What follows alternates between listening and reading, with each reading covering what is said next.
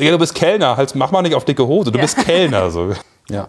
Und es ist auch nicht so eine verschlossene Szene, wo man schwer reinkommt oder so. Überhaupt Die- nicht. Ne? Sondern wenn du jetzt nicht gerade Timon der Melita-Barista bist und irgendwie Quatsch erzählst, Der kommt nicht rein.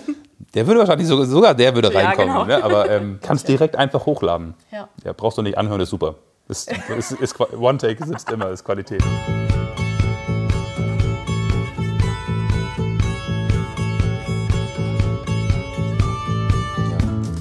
Läuft. Ja. okay. So, willkommen beim Silent Podcast. Wir wollen wieder eine Stunde meditieren mit euch. Ja. Nee, du hast aber gesagt, als ich dich das erste Mal gefragt habe, ob wir das machen, dass, ähm, also wenn du Bock hast, einfach mal eine halbe Stunde gar nichts, gar nicht zu Wort zu kommen, können wir das gerne machen. Also, go. Ich glaube, ich habe auch noch dran gehängt, das bist du ja schon gewohnt von Nicole. Ja. Ja. Ja, das stimmt. Ja, aber wir, ähm, wir werden immer besser. Die wird immer besser, ja. Ja, ich kann mich immer besser durchsetzen. Sie macht das aber auch gerne. Also ich Ja, habe das auf der. Bühne gemerkt, wenn, wenn das war so ein kleiner Battle immer zwischen uns, wer redet mehr. Ich habe ihr einfach den Vortritt gelassen. Ja, das ist sehr nett von dir. Nee, es ist einfach Selbstschutz. Ich glaube, wenn, Ja. wenn Nicole im Battle-Modus ist, dann step aside, so, geh, Ja, sonst kriegst du nur auf die Fresse.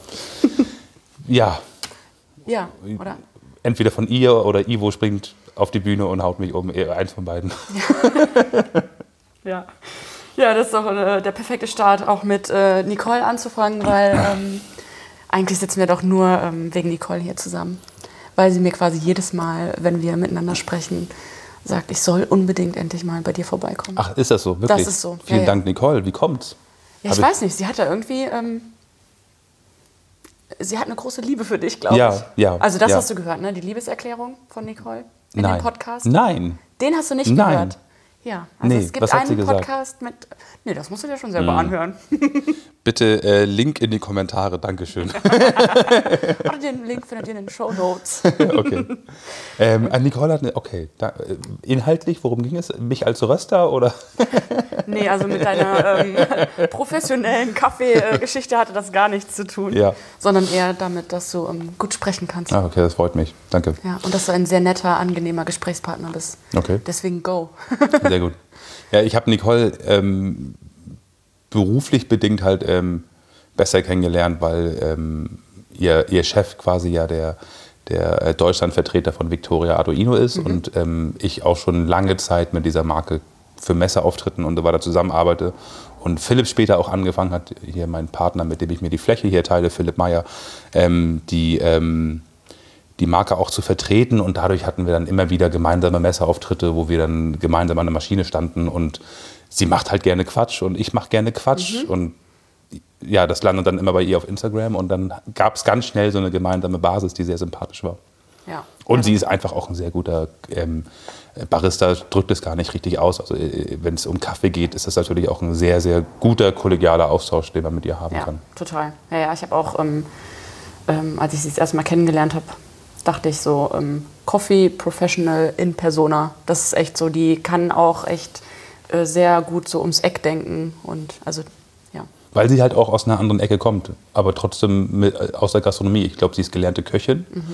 Und dann hast du natürlich, glaube ich, schon automatisch andere Einflüsse, die du mit einfließen lassen kannst. Ja. Und dann lernst du was ganz anderes kennen wie Rösten und, und, und ne, alles zusammen in einen Topf geworfen wird dann wieder interessant.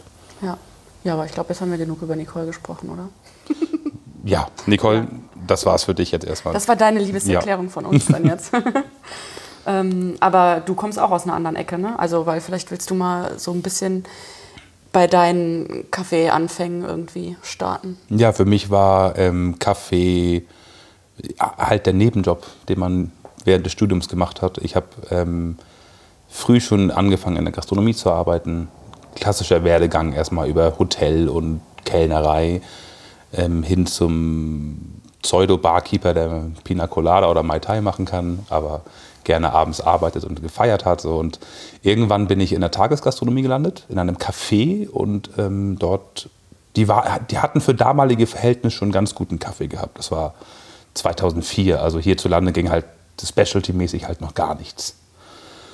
Und ähm, da gab es einen italienischen Röster und es gab halt noch diese klassische Mühle mit, mit Dosiervorkammer und eine E61-Brühgruppenmaschine, eine Fiorenzato. Und ich, da habe ich auch meinen besten Freund Philipp kennengelernt, hier von, von Meyer Machines. Und wir beide haben irgendwie angefangen, uns mit dem Thema dort mit, mit Kaffee so ein bisschen auseinanderzusetzen. Aber mhm. es ist durch Zufall entstanden. In dem Laden war unglaublich viel los. Dann haben wir nach Möglichkeiten gesucht, wie wir schneller arbeiten können und haben angefangen, zum Beispiel so ein, die, die, die Milchkanne auf Untertassen zu stellen, sodass sie quasi automatisch schäumt. Ja. Und durch, dadurch hast du halt dadurch, dass das Volumen in der Milchkanne gestiegen ist, bist du automatisch von der ersten Ziehphase in diese Rollphase übergegangen. Mhm. Die meisten Zuhörer kennen das vielleicht, aber es, wenn man sehr, sehr feinen Milchschaum schäumen möchte, gibt es zwei verschiedene Phasen. Die erste Phase macht jeder, das ist das Schaummachen. Und das Geheimnis von diesem schönen, latteartfähigen Schaum ist eigentlich, dass man die, den, den Schaum, den man gemacht hat, unterschlägt in die Milch. Und das ist da halt von selber passiert durch Zufall und wir haben gemerkt, so wow, der Milchschaum, damit lassen sich ja so Muster gießen. Also wir haben dann an Tassenrand gegossen und dann hat sich so eine Marmorisierung entwickelt ja. in der Tasse. Aber es so schmeckte. Eure erste Latteart. Unsere erste Latteart. Und es schmeckte aber vor allen Dingen auch. Ja. Dieser, dieser Schaum war halt nicht so luftig und gehaltvoll und cremig und es schmeckte halt lecker. Und wir so, wow. Und dann kamen Gäste dazu und meinten, ich habe mal gesehen, wie ein Barista diese Kanne geschüttelt hat und dann war da eine, ein Tannenbaum in der Tasse. Und wir so, was? Damals gab es halt noch kein, es war noch vor YouTube und alles. Das heißt, du hattest keine Möglichkeit, dir das anzuschauen. Und dann haben wir anhand dieser Erzählung einfach mal ein Jahr lang probiert, diesen Tannenbaum hinzugießen. Ein, ein Jahr, Jahr lang. Ein Jahr lang. Wenn es dir keiner zeigt und du hast absolut keine Ahnung, wie das geht. Und ja. ich war nach einem Jahr, ich war, ich, ich. ich war der Erste, der es geschafft hat. Und das war dann halt so. Ach, du bist der erste deutsche latte -Artist. Nein, nein, nein, um Gottes Willen, aber da in, dem, da in dem Café. Das war dann 2005. Ne? Da hatten wir halt auf einmal einen Tannenbaum oder ein Blatt. Und dann kam das auch langsam hoch und du hast dich angefangen damit zu beschäftigen, dich mit dem Geschmack auseinanderzusetzen. Und unser damaliger Lieferant, Kaffeelieferant, hatte vor, einen Café aufzumachen, ein paar Jahre später. Mhm. Und das sollte, die, die, er und sein Partner, ähm, das war hier Mr. Hoban, Jan Kort, von, der hat jetzt eine eigene Rösterei hier in, in, in Hamburg. Die waren in New York zusammen gewesen und haben gesehen, dass dort kaffeemäßig halt ganz andere Sachen gingen haben dann die, eine Cinesso-Maschine mit nach Deutschland gebracht und wollten hier einen Café aufmachen. Zu dem Zeitpunkt habe ich ähm, mein Studium schon abgeschlossen gehabt und habe in der Werbung gearbeitet. Gar nicht unbedingt, weil ich wollte. Ich hab, das Studium war super, aber zu der Zeit gab es hier in Deutschland irgendwie nur Praktikas für für Leute, die aus der, ich glaube, das ist immer noch so. Unbezahlt, so, ne? Unbezahlte Praktikas. Ja. Zwei Stück mindestens musstest du machen. Ich habe halt mhm. gesagt, leckt mich am, entschuldigt bitte, ihr wisst schon, was ich meine. Ähm, Mache ich nicht mit. Und dann ist aber meine Frau schwanger, also meine Freundin damals schwanger geworden und ich, es war klar, okay, du musst jetzt ernst werden, Tolga. Damals, ne? Damals habe ich noch im Nachtleben auch noch gearbeitet gehabt. Ich habe in einer neuen WG gewohnt und ne, das war ein ganz anderes Leben. Und dann wurden wir halt serious, sind zusammengezogen und ich brauchte einen Job, also bin ich in die Werbung gegangen. Und das hat mir einfach nicht gefallen. Das war nicht meine ja. Welt. Das waren nicht meine Leute. Das waren, ähm, ich arbeite sehr gerne kreativ, aber das war einfach nur Schema A und Schema B abarbeiten, je nachdem, was der Kunde haben will. Und ich habe nach Alternativen gesucht, wollte dann in, den, in die Verlagsszene wechseln, in das Magazinleben. Mhm. Rede ich zu viel? Nee. Ich schweife gerade sehr aus. Nee, ne? nee, nee, okay, das ist super. Alles klar. Ja. Ähm, wollte in die Verlagsszene eigentlich gehen. Das war kurz bevor es so einen großen Crash auch in der Verlagsszene gab. Und da kam dann dieses Angebot von Jan Kort und von, von Raul. Und meinten, hey Tolga, wollen hier einen Café aufmachen, so ein kleines Café mit einer Cinesso und einer Malkönig Twin und einem Arabica Espresso, den unsere Rösterei Pascucci e- extra für uns herstellt. Also die, ähm, die haben damals den Deutschlandvertrieb von Pascucci Kaffee gemacht. Das ist so eine italienische Rösterei, gar nicht so klein, haben zwei 240 Kilo Trommelröster. Oh, die kleinen. Ne? Ja. Und auch ein 50er. So, mhm. Und auf dem 50er haben wir dann halt unsere eigene Röstung gemacht, nur Arabica mit Äthiopien-Anteil. Also für damals, 2008, schon Wuha! Und dann habe ich halt eine Nacht drüber geschlafen, mit meiner Frau geschnackt, dann gekündigt und dann bin ich hauptberuflich in Kaffee gewechselt. Bis dahin habe ich aber immer noch im Knut gearbeitet, weil es einfach so geil, also so, so Spaß gemacht hat, am Tresen zu arbeiten. Ach so, also das hast du die ganze Zeit Das habe ich die ganze Zeit gemacht. Also, also du warst schon immer dann. Fünf Tage Werbeagentur, Samstag noch ähm, die Schicht im Knut und dann halt noch äh, Family und Kind. Aber das, diese, diese elf Stunden Schicht im Knut am Samstag, wo es so tierisch voll war und wir da 80, 90 Liter Milch weggeballert haben, das war für mich halt wirklich Kopf frei machen ja. und einfach nur rausballern, einfach ja. nur abarbeiten. Das, hat, ähm, das, das war wunderbar. Ja, ja, das ist das Geilste. Ja. Ja, genau dafür lebe ich. Das ja, ist echt, das ganz ist richtig genau. geil. Die Samstage, die vollen Tage sind eigentlich die geilsten. Ja, immer. und wenn dann auch einfach jedes Getränk gut ist. Also nicht perfekt, aber einfach auch gut ist. So. Und du das in einem Flow hin, hinbekommst, das ist, äh, mag ich sehr gerne. Immer noch. Kommen sehr selten dazu inzwischen, aber ab und zu gibt es die Möglichkeit noch. Ja. Auch gerne mit, also ne, mit Philipp zusammen, weil wir machen das jetzt halt einfach seit 15 Jahren zusammen, dass wir Kaffees machen. Ja. Ist halt geil. Philipp war damals, äh, hat Flugzeugbau studiert, also war, ist Ingenieur, für Flug, äh, Flugzeugbauingenieur. Und da gab es auch gerade hier in Hamburg von dem größten Arbeitgeber Airbus eine Krise, die haben Stellen abgebaut. Also stand er auch vor der Wahl, so, was mache ich jetzt? Und zeitgleich, wie ich aus der Werbung rausgegangen bin, ist er auch in Kaffee gewechselt und hat dann auch im Black Delight angefangen und hat dort aber erstmal als Vertriebler gearbeitet für, für Pascucci und für Ach, und den Black Delight ist dann auch das, wo du ähm, mit eingegangen Genau, Ach genau, so. genau. Mhm. Und dann waren wir halt beide, also er hat auch ähm, Schichten gehabt im, im Café, es war ein winzig kleines Café. Wie groß ist der Laden? Insgesamt, weiß ich nicht. Also die, die, mit Tresen und allem drum und dran hast du vielleicht 20 bis äh, 30 Quadratmeter. Das Das ist eine Schanze, ne? Auch, ne? Also- Eimsbüttel, so obere Schanze, Eimsbüttel, Eppendorfer Weg.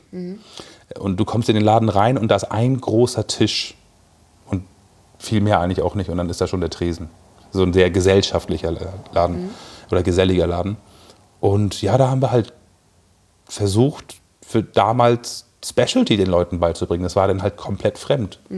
Und wenn ich meinen ehemaligen Kommilitonen irgendwie erzählt habe, ich bin jetzt Barista, was machst du? Ja, ich arbeite in einem Café. Dann kam halt so ein, die haben dich halt so mitleidig, ja, so mitleidig so? angeschaut, ja. Ja. Oder, Das ja, also das ist, ähm, hat man ja jetzt auch Da- immer noch. Aber es ist schon viel besser geworden. Also jetzt ist es ja schon fast ein künstlerischer Beruf geworden. Also du kriegst ja, du wirst ja von einigen Leuten schon fast respektiert, wenn du sagst, ich bin jetzt Barista. So. Aber damals war es halt einfach, Digga, du bist Kellner, halt, mach mal nicht auf dicke Hose, du bist Kellner. So, so es ist halt auch nur Kaffee, ne? Genau, es ist nur Kaffee. Und dann, dann haben wir versucht, diesen Leuten dort Arabica Espresso beizubringen. Aber 100% Oder nahezubringen. Arabica, also ich glaube mit Arabica und Robusta Ja, aber es war Leute schon ja der- sowieso keinen Bezug zu, oder? Nee, aber es war einfach geschmacklich halt ganz anders Ja, als das, was sie kannten. Es Ja. war ein Arabica, der auch gar nicht so dunkel war, mit einem äthiopischen Anteil. Also Mhm. mit Frucht und Säure. Das wollte mich verarbeiten. Was soll das? Und wir hatten auch einen robuster Blend gehabt für die, für die Milchgetränke und so. Das war eine sehr interessante Zeit auf jeden Fall. Da fing es dann für mich an mit der Teilnahme an ersten Meisterschaften und da bin ich dann in diese Kaffeeszene auch eingetaucht und habe eine ja, unglaublich nette, tolle Szene kennengelernt, wo ich mich sehr wohl gefühlt habe und letztendlich bin ich auch deswegen immer noch hier zu Hause. Seit Mhm. zehn Jahren jetzt in der Kaffeeszene. Ja. ja, es ist echt diese äh, Community, ne? die einen da so richtig irgendwie äh, catcht. Ja, Also, weil ich mache auch seit fast zehn Jahren jetzt Kaffee und seit zwei Jahren bin ich in dieser, ja, bin ich in diese Community irgendwie reingekommen Ja. und seitdem läuft es halt so richtig. Also der Austausch ist so super krass. Ja. Und da ist keiner, der irgendwie sagt so, ah nee, also nee, das möchte ich dir jetzt aber lieber nicht zeigen, Ja. weil mh, dann machst du das nach und dann bist du vielleicht besser als ich. Mh, das wäre blöd. Sondern alle sind so, geil, oh, wie hast du das gemacht? Ja, klar, zeige ich dir, komm mal vorbei, wir machen mal das zusammen oder ja.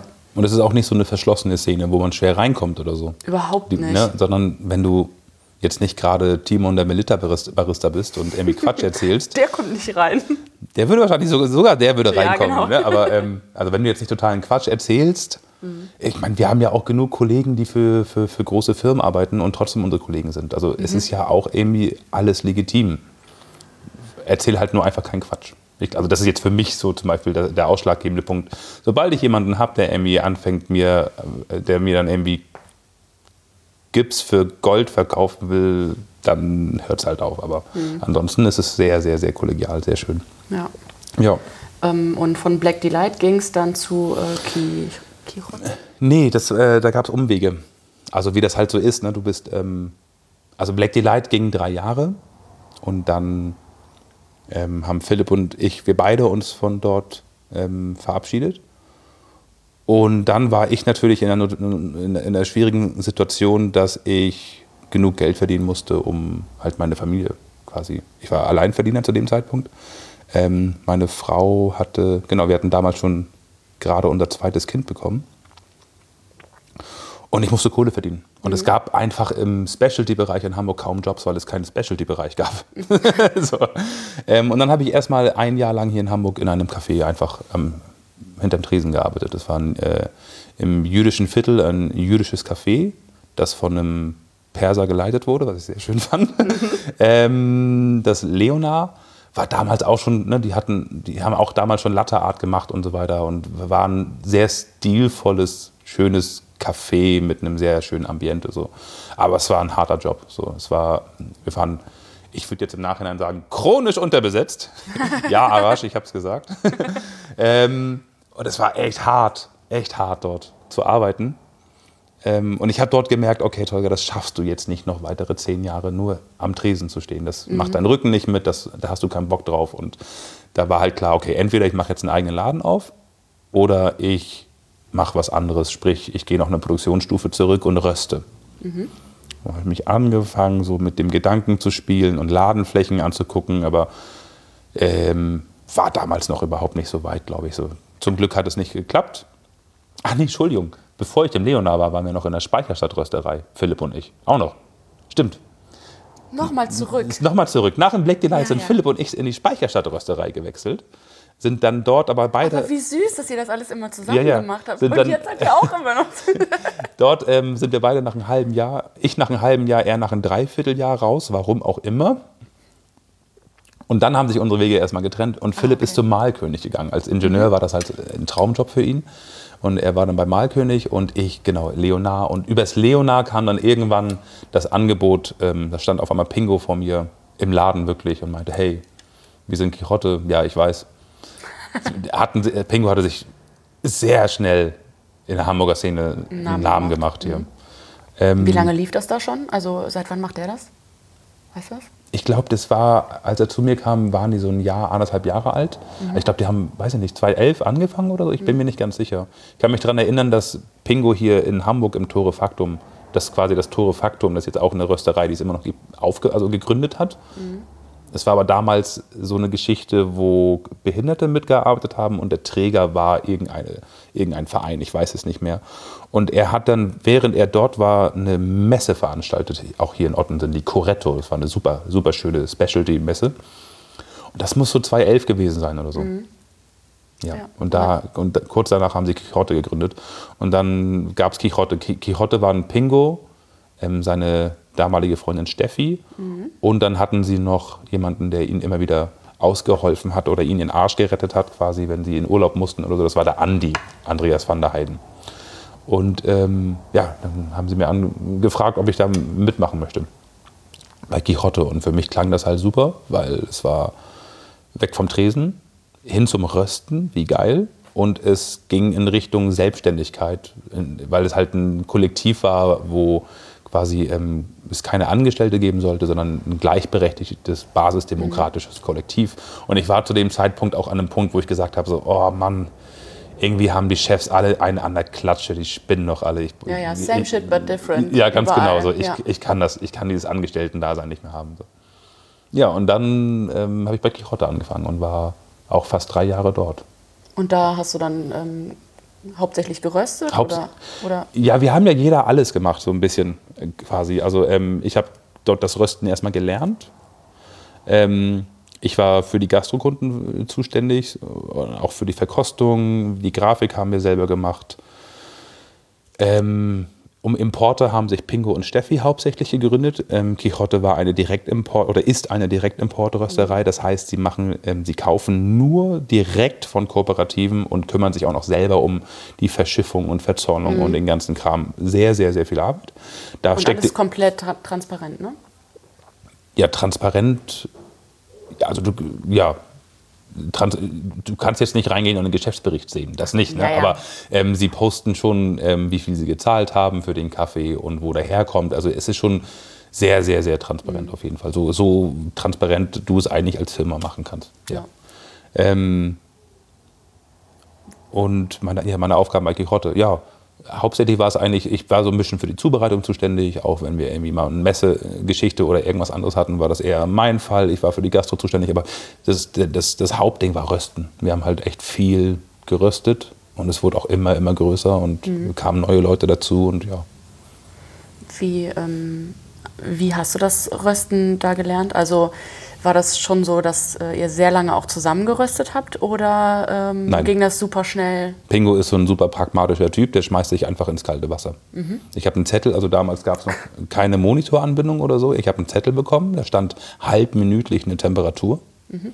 Und wir hatten damals einen Topa-Röster und die Steuerung war ein Kugelventil am Gashahn, was wir selber eingebaut hatten. Darüber hast du die Flamme gesteuert, weil da eigentlich nur an und aus hatte.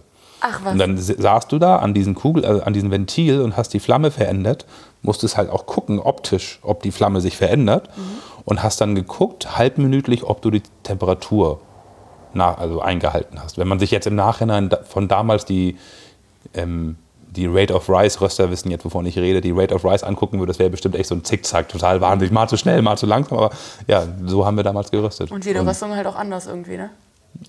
Also für damalige Verhältnis war das schon sehr akkurat. Das hat kaum jemand gemacht, dass man sich, also in Deutschland kaum jemand gemacht, dass Temperaturen aufgeschrieben wurden und die halbminütlich verglichen wurde. Rösten hieß früher, ich schmeiß die Grünbohnen rein, mach die Flamme an, geh nach vorne, mach nochmal drei Kapus für die, für die Kunden, komm nach hinten, guck mir kurz die Farbe an, oh, es knackt raus. Das war Rösten früher. Ja. Also und da war Quixote schon ganz weit vorne.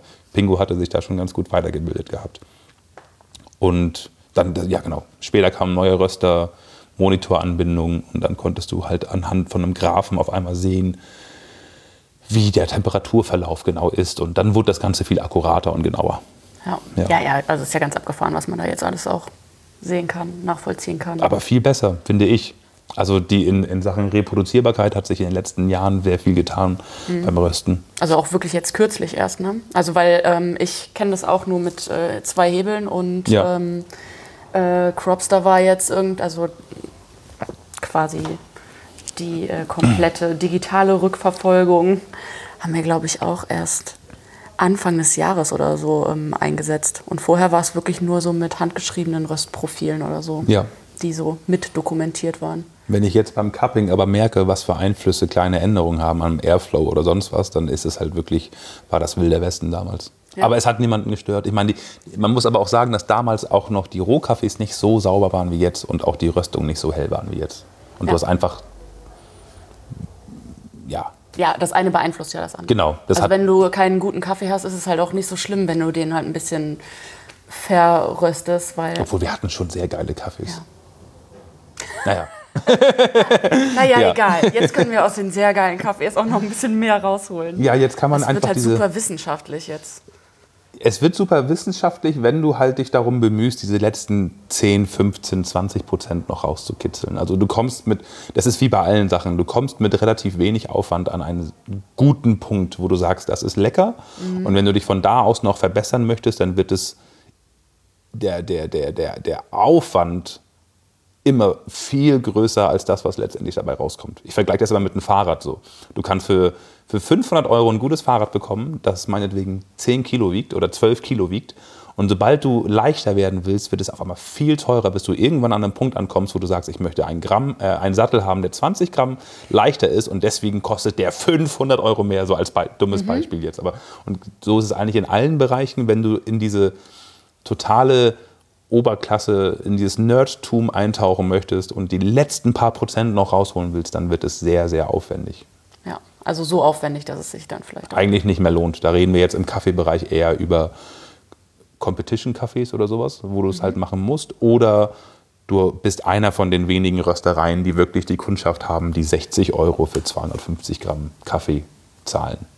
Ja. Da gibt es halt ein paar Gardelli oder Five Elephant, wenn die mal ähm, Geisha haben oder irgendwas. Da gibt es Kunden, die zahlen das. Ich weiß nicht, ob One Take das reinkriegen würde. Wenn ich jetzt irgendeinen Kaffee kaufen würde, den ich für 60 Euro das Tütchen verkaufen müsste, weiß ich nicht, ob ich, ob ich die Kundschaft habe dafür. Aber hättest du mal Bock drauf? Ich habe da Schwierigkeiten mit, ehrlich gesagt, wenn es so in, in, wenn es in so eine Richtung abstrakten Boutique-Kaffee geht. Wenn ich das, also ich, ich kann aus, aus, aus Nerd-Sicht kann ich das verstehen, warum das lecker ist. Ja. Aber das verstehen halt auf dem Niveau ganz, ganz, ganz wenige Leute. Das, also wenn ich jetzt beim Bier oder bei Wein, hört es bei mir halt auch ganz schnell auf, dass ich irgendwann sage, bis 20 Euro Flasche, Flasche schmecke ich den Unterschied. Aber du kannst mir da jetzt irgendwie eine 200 Euro Flasche hinstellen und ich würde auch sagen, ja, ist lecker. Mehr aber Ja. auch nicht. Ne? Und beim, beim Kaffee ist es genauso. Und ich persönlich, aber das ist ein persönliches Problem von mir wahrscheinlich, womit ich mich auseinandersetzen müsste. Ich hätte ein Problem damit, einen Kaffee anzubieten, der 60 Euro für ein kleines Tütchen kostet. Ich finde das dekadent. Ich möchte damit Ja. jetzt aber nicht sagen, dass diejenigen, die es machen, dekadent sind. Wie gesagt, das ist irgendwie so ein persönliches Problem, was bestimmt in Muss meiner ja- Kindheit ja- irgendwie zusammenhängen. Ich weiß es Wahrscheinlich. nicht. Wir Ne? können da äh, Ja. ganz weit zurückgehen und das mal. Ja, aber das, das möchte ich nicht. Ja. Nee. Ich habe jetzt schon irgendwie teure Sachen, die über 10 Euro liegen und die sind saulecker und momentan reicht mir das. Mal gucken, was die Zukunft bringt. ja. Aber ähm, die nächste Station war dann auch wirklich One Take. Nach Quixote, ähm, bei, ja, ich bin bei Quixote rausgegangen. Jetzt kriegen wir Besuch von Philipp, der Ja. macht jetzt gerade die Tür auf. Der Philipp Meyer, der mich seit 15 Jahren begleitet, kommt genau es einfach moderieren in jetzt, diesem alles Moment klar. jetzt gerade in die Tür herein. Ja, wir machen nämlich One Take, ne? Wir machen One-Take. Wir- Es wird nicht geschnitten, ausnahmsweise mal bei diesen, normalerweise schon. Und Sonst da kommt er herein. Ein Mann aus Stahl. Meyer Machines ist nicht nur ein Name. Nein, da ist er. Ich habe Ja. ihn gesehen, er existiert. Ich habe gerade unseren Werdegang erzählt aus dem Kindergarten Kaffee Knut bis hierhin. Ach Mensch, Ja, Ja. Der Philipp Meyer. Ja, toller Werdegang auf jeden Fall. ein großartiger. Du kannst ja einmal kurz hier ins Mikrofon Hallo sagen, wenn du möchtest. Hallo. Eine Stimme wie Conan der Barbar. ja, ähm, als ich bei Quix- die Frage, genau, Ja, ja, die als ich bei Quixote rausgegangen bin, ähm, war für mich irgendwie klar, jetzt muss das eigene Ding kommen. So, ich war ausgeschlossen, dass ich nochmal in ein Angestelltenverhältnis gehe, weil ich einfach nicht mehr daran geglaubt habe, ehrlich gesagt, dass ich das kann. Ich glaube, der Kannst du dich nicht unterordnen? Nee, also nicht, wenn ich, wenn, wenn ich nicht einverstanden bin damit, dann nicht. Und es, also, es kann ja sein, dass du fachliche Differenzen hast, das geht noch, aber manchmal hast du auch wirklich menschliche Differenzen, dass du einfach sagst, Digga, das, was du gerade machst, das geht nicht und das will ich nicht mitmachen. Da habe ich Schwierigkeiten mit, da einfach mitzumachen. So. Und wir hatten, egal in welcher Station das jetzt war, aber es gab Situationen, wo ich einfach gesagt habe, das kann ich nicht so tragen, will ich nicht machen. Ja. Und gerade ähm, beim Kaffee, also wenn du jetzt ähm, als Barista irgendwie auch vor Leuten stehst und äh, das quasi, also was leben muss, was vielleicht gar nicht so unbedingt deine Philosophie ist, ist ja dann auch ein bisschen schwierig. Das erstens, zweitens aber auch wirklich im menschlichen Miteinander, im Umgang mit, mit, mit, mit Angestellten oder Kollegen oder Personal oder wie auch immer. Da, gibt's, ne, da bist du ja dann auch manchmal in verantwortlicher Position und musst trotzdem das tragen, was dann die Person über dir irgendwie Ja. sagt und macht und dich dann hinstellen und das rechtfertigen. Und nein, nicht mehr. So, und dann war ganz klar, ich mache mein eigenes Ding. Und zeitgleich war Philipp, der Nachmalkönig bei in Richtung Maschinenhandel schnuppern wollte und deswegen halt hier bei einem ähm, Hamburger Maschinenhändler gearbeitet hat, bei Espresso Pool, war da auch an dem Punkt, dass er gesagt hat, so, ja, ich wäre jetzt soweit. So, ich habe ja, dann lass mal zusammen machen. Dann haben wir uns zusammengesetzt und haben Wann halt. war das? Das war vor, ja, so vor vi- vier, viereinhalb Jahren. Wann war denn das? Ähm, 2014? a- im An Anfang Jahres 2015 haben wir angefangen uns zu treffen, weißt du noch? Anfang des Jahres 2015. Ja, genau. Da haben wir uns die ersten Male zusammengesetzt. Da waren wir auch noch zu dritt. Ach, Also es gab noch jemand Drittes. Ganz früher waren wir sogar zu viert, aber der, der, der vierte ist dann relativ schnell ausgestiegen. Das Grundkonzept war eigentlich, wir decken das alles ab. Wir machen eine Rösterei, wir machen Maschinenhandel und wir machen eine Gastronomie und wir machen eine Kaffeeschule. Das war das Grundkonzept. Was eigentlich auch ganz geil gewesen wäre, zu viert. Ähm, aber und jeder hatte da dann halt auch so seinen jeder hatte seinen. Schwerpunkt. Genau, jeder hatte seinen Schwerpunkt. Aber es wäre dann eine große Firma gewesen. Und eigentlich ein sehr schönes Konzept, aber ich glaube, jetzt im Nachhinein gesehen wäre es ein bisschen zu früh vielleicht für uns gewesen. Und ja, die anderen beiden sind dann auch im Laufe der Zeit ausgestiegen. Und übrig blieben dann Philipp und ich. Und für uns war klar, dass wir auf jeden Fall erstmal keine Gastronomie machen wollen. Einfach weil wir beides Familienväter sind und ja, viele unterschätzen das. Eine Gastronomie ist ein Job für ein Vollzeitjob für sich und eine Rösterei, in meinem Fall jetzt zum Beispiel, ist ein Job für sich, Vollzeit. Wenn du beides gleichzeitig machst, dann wirst du beidem ersten, erstens, glaube ich, nicht so richtig gerecht. Ja. Und ja, du bist, steuerst halt mit Vollgas auf den Burnout so. ja. Also weil Gastronomie alleine ist ja schon oft Eben. äh, 24-7, besonders so die ersten Jahre. Ja, definitiv. ja. Definitiv. Und wenn du dann noch eine Rösterei neben, nebenbei hast, Also das ist jetzt nicht in Ordnung. zu laut, Ja, ist egal. sollen wir nach vorne gehen? Abi? Ja, Philipp hat okay. gerade ähm, Verdauungsprobleme. Nee, er muss gerade einen, einen Filter spülen. Wir sind, wir Ja, sitzen, hier wird halt auch gearbeitet, ne? ja, wir sind, also wir sind, ähm,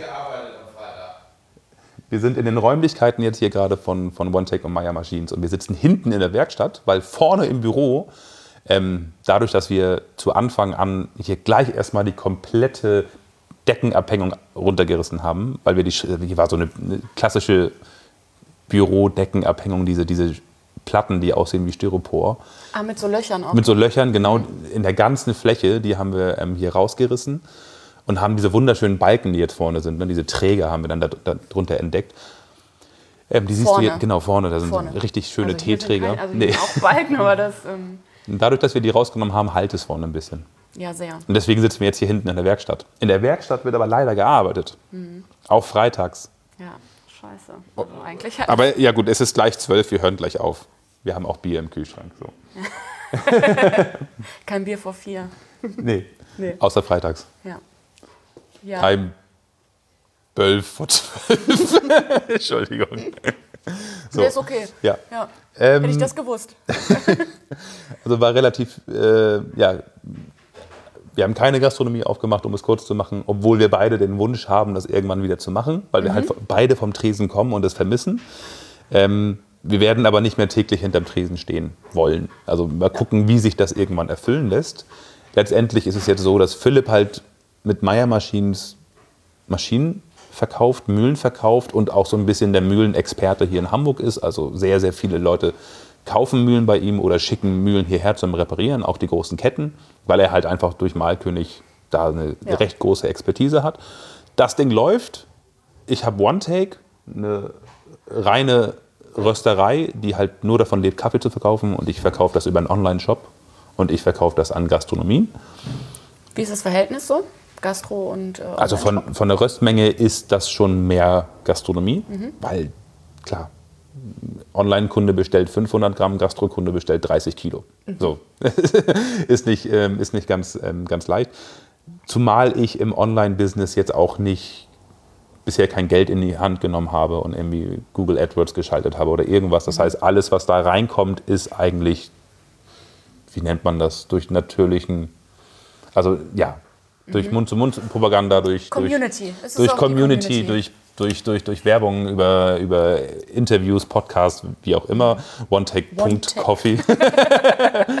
ähm, aber es ist auch jetzt nicht wenig. Also mich wundert es halt immer wieder. Ich bin immer noch an dem Status des Neugründers, der sagt, da bestellt jemand Kaffee bei mir. Woher kennt er nicht? Wie geil. So, na, also das ist halt immer noch so bei mir.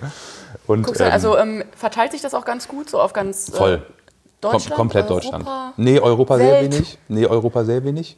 Wir haben ja auch inzwischen in jedem Land wirklich gute Röstereien, Ja. dass man echt, also ich ha- Online-Handel und wir verschicken Pakete quer durch die Republik hat, ist ja schon schwierig genug. Kann ich aber bei Produkten wie Specialty Coffee, wo du halt wirklich schwierig rankommst in deinen Orten, sehr gut verstehen. Mhm. Ich würde jetzt nicht mein Käse oder Wasser irgendwie online bestellen und mir das liefern lassen, so, aber bei Kaffee kann ich es verstehen. Aber ich muss jetzt keinen Kaffee nach Holland schicken. Da gibt es genug gute Röstereien oder in Dänemark gibt es genug äh, gute Röstereien. Und klar kommt es mal vor und man möchte mal was probieren, aber die ähm, regelmäßigen Kunden sitzen ganz klar in Deutschland. Da aber wirklich über die ganze Republik verteilt. Ähnlich auch wie mit den Gastronomiekunden. Also es ist jetzt nicht so, dass ich viele Gastrokunden in Hamburg habe und wenige außerhalb, sondern es ist mehr außerhalb eigentlich. Einfach weil wir in Hamburg sehr viele Röstereien auch haben und Ja, ja, okay, das stimmt. ähm, verhältnismäßig viele Röstereien hier auch haben. Und ähm, viele, und es gar nicht genug Läden so gibt, dass man, Quasi. ja. Ja, Und ich bin auch ein schlechter Vertriebler. Das kommt dazu. ja aber du Ja. kannst auch gut quatschen. Ich kann gut quatschen, aber ich kann nicht gut verkaufen. Ah. Also ich, hab, ich, ich gehe in einen Laden rein und sage, hi, was für einen Kaffee habt ihr? Und dann sagen sie, ja, wir haben den und den Kaffee. Und seid ihr zufrieden damit? Dann sagen sie ja. Und das war mein Akquisegespräch. So. Mehr, mehr geht Okay, nicht. ciao. So. Ich röste auch. Echt cool, ja, ja. Okay, ich nehme Cappuccino, tschüss. so, mehr kommt, also Ja. ich bin sehr schlecht im Verkaufen. Bisher ist es immer so, dass die Kunden, die ich habe, sind irgendwie auf mich aufmerksam geworden und sind, finden das Produkt geil und kommen daher zu mir. Aber ich schaffe es nicht, in einen Laden reinzugehen und dir was zu verkaufen. So mit einer Probepackung. Ja, das So muss ich, das muss ich probier den auch lernen. mal aus. Ja, genau. Das musst du lernen. Also, Ja, muss ich letztendlich machen, um zu wachsen. und du willst schon auch noch wachsen. Definitiv, definitiv. Also ähm, es gibt keinen Grund, nicht zu wachsen. Solange ich das so, solange ich meine Arbeit so machen kann, wie ich sie jetzt mache. Ich bin mit der Art und Weise, wie ich arbeite, sehr zufrieden. Ich bin mit der Art und Weise, wie ich Kaffees kaufe, wo die herkommen und dem ganzen Drum und Dran sehr zufrieden. Und solange das sich das skalieren lässt, habe ich da absolut nichts dagegen zu wachsen. Ja. Also Wachstum ist schön. Ich kann mehr Leute einstellen. Ich hab, wir haben, ähm, Philipp und ich haben einen gemeinsamen Angestellten, der einfach geiler. Der für euch geil, beide alles macht. Na, der ist wirklich ein Tag bei mir und ein Tag oder zwei Tage bei Philipp. Mhm. Ähm, das ist ein geiler Typ und wir drei zusammen hier machen Spaß und Philipp hat jetzt noch jemand äh, im Büro, das ist auch eine alte Freundin von uns und das macht noch mehr Spaß, wenn, also, wenn du einfach noch mehr Leute, die du nett findest, um dich herum schaffen kannst und denen auch Geld bezahlen kannst mhm. dafür, dass sie arbeiten. Das ist ein schönes Gefühl, ehrlich gesagt. Und deswegen wachse ich da sehr gerne. Ja. ja. Wie ist denn ähm, beim ähm, Kaffeeeinkauf so dein Ansatz? Also ist das alles äh, Direct Trade, Bio, Fair Trade oder ähm, also worauf achtest du da, wenn du den Kaffee kaufst? Das allererste, worauf ich geachtet habe, nachdem ich bei Quixote rausgegangen bin, ja. war, ich setze mir absolut keine Reglementierung bei irgendwas. Das war mhm. das allererste, was mir wichtig war, weil wir bei Quixote ähm, bedingt durch das Konzept sehr beschränkt waren in unserer Auswahlmöglichkeit. Wir haben nur mhm. von Kooperativen gekauft. Wir haben auch eigentlich nur Blends von den Kooperativen gekauft, damit das Geld sich auf alle verteilt, also auch keine Microlots von, mhm. Entschuldigung, von einem einzelnen Farmer. Und es war auch nicht möglich, überhaupt von einem Single Estate oder Farmer zu kaufen und es durften auch nur Direktimporte sein. Mhm. Ne, und das macht die Auswahl natürlich sehr, sehr, sehr gering.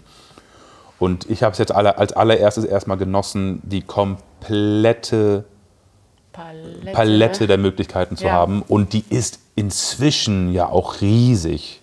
Also verglichen mit vor fünf Jahren, sechs Jahren, wie viel Rohkaffee auf dem Markt ist. Ja. Und, und guter wie viele kleine Importeure auch überall Ganz genau. rum, äh, das springen. Ist, das ist der Wahnsinn. Ja. Und ähm, was ich halt mache, ist, ich versuche bei dem Rohkaffee-Einkauf, oder nicht versuche, ich, vers ich kaufe das, wo ich mir denke, dass ich das vertreten kann. Mhm. So, und da gibt es verschiedene Möglichkeiten.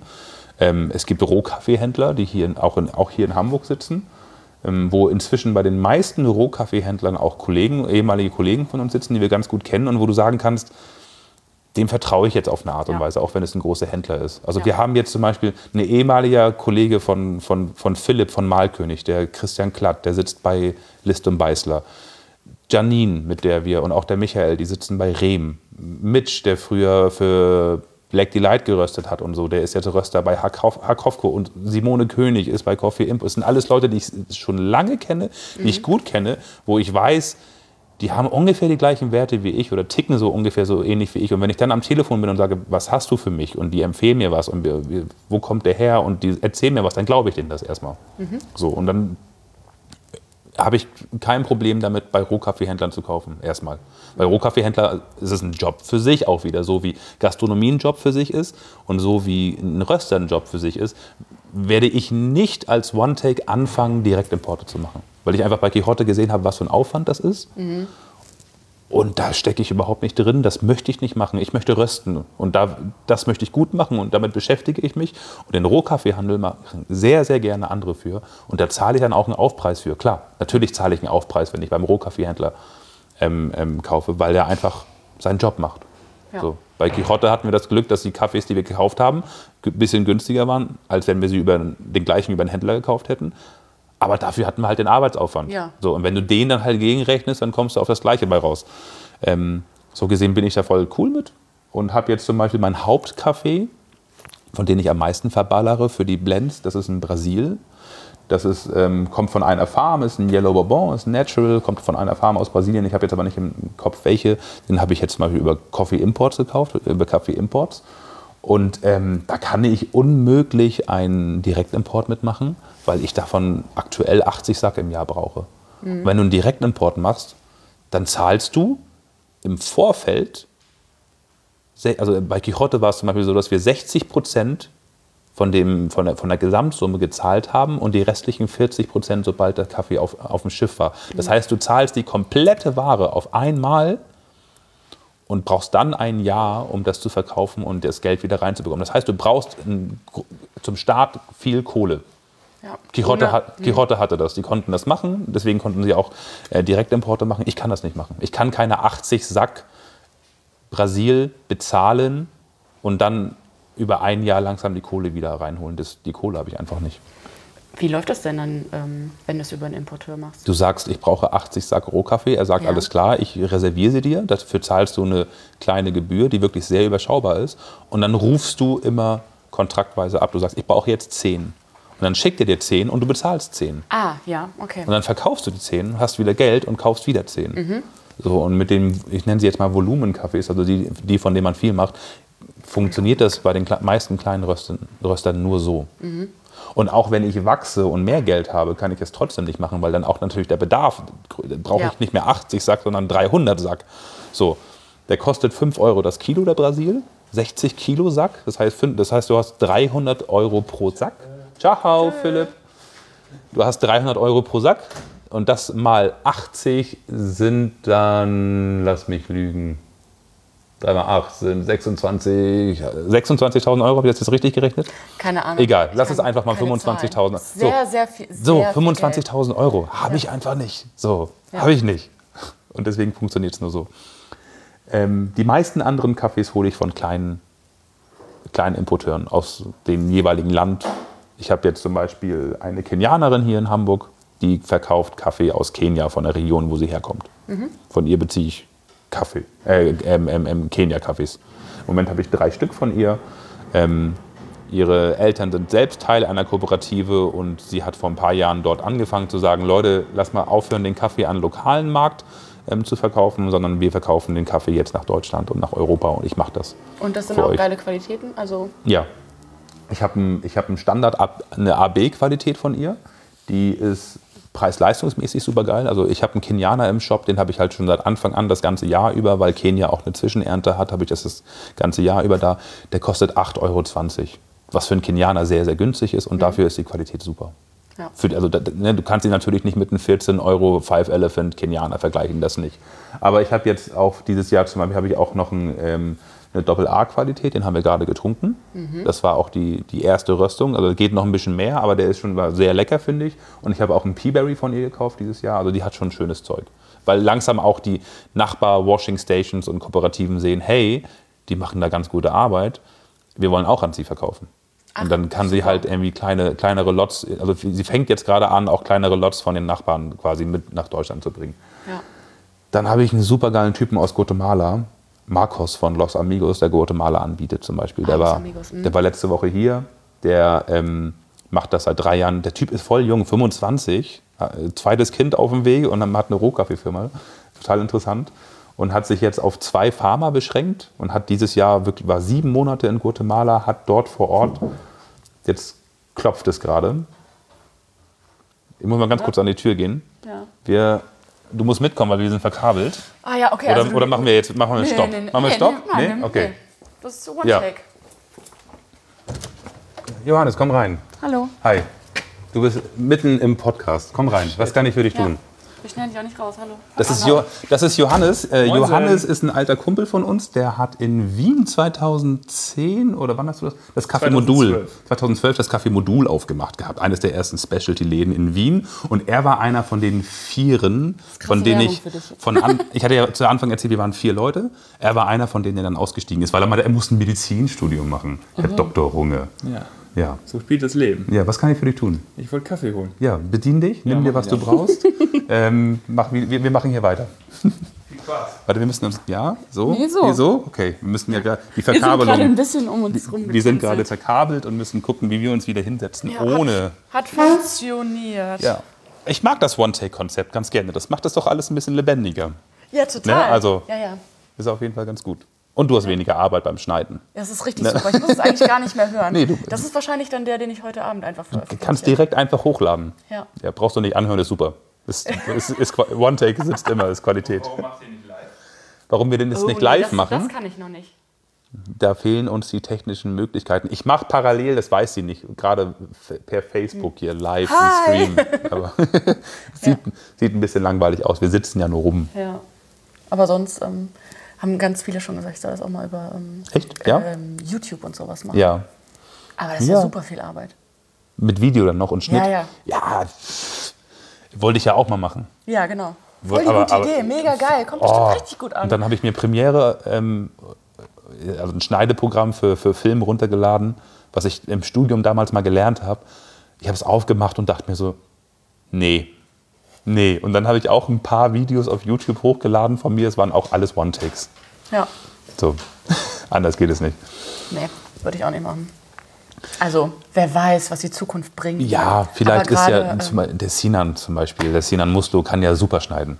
ja. Vielleicht macht er das ja gerne für dich. Ja. Oder für mich. Oder Ach, für wir, uns haben beide. schon mal, wir, wir haben schon mal überlegt, vielleicht was zusammen zu machen. Okay. Wo waren wir gerade stehen geblieben? Ähm, Guatemala. Achso, genau. Wir haben, Er war wir sieben haben, Monate in Guatemala. Er war sieben Monate in Guatemala und hat wirklich irgendwie wochenlang neben der Washing Station im Schlafsack gepennt, einfach um sicherzugehen, dass die Qualitäten von den zwei, zwei Farmern, mit denen er jetzt arbeitet, irgendwie auch wirklich stimmen. Und ich habe ähm, neulich, neulich geröstet und gekappt. Moin! Hallo. Die gehen wir eben rüber die Tempermatte holen.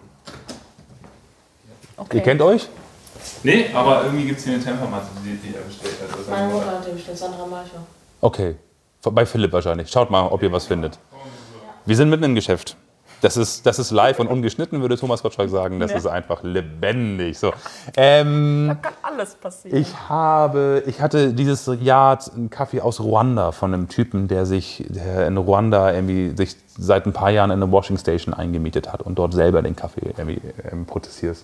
Ich habe Indien von den Indie Roasters hier aus Bielefeld, die selber Kaffees, also lang, seit langen Jahren mit den gleichen Farmen Direct Trade machen aus, aus, aus, aus Indien. Ich habe von Loppo Kaffee Express in Kiel habe ich ähm, den Brasil Bobo Link irgendwie ein paar Sack bekommen dieses Jahr. Die machen irgendwie, die sind in so einer Vereinigung drin, die heißen Roasters United und machen direkt Importe. Ich habe viele, viele Kaffees einfach, die so über kleine Händler kommen. Ich habe irgendwas, ein paar habe ich, El Salvador viele aus der deutschen Kaffeeszene kennen Rodolfo. Rodolfo macht Kaffees aus El Salvador, handelt mit denen supergeile Quali Qualitäten hat er da. Also ne, das kommt von ihm und so weiter. Also, ja, also grundsätzlich kannst du schon eigentlich zu jedem Kaffee, den du hast, irgendwie kurz auch was erzählen. ich kann auch zu den Kaffees, die ich von den Rohkaffeehändlern Ja, habe, zu genau. allen auf jeden Fall genau sagen, wo Ja. der herkommt und auch was erzählen und so weiter. Ja.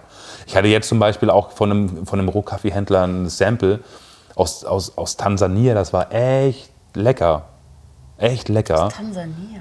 Ja, aber das war die Edelweiß Estate.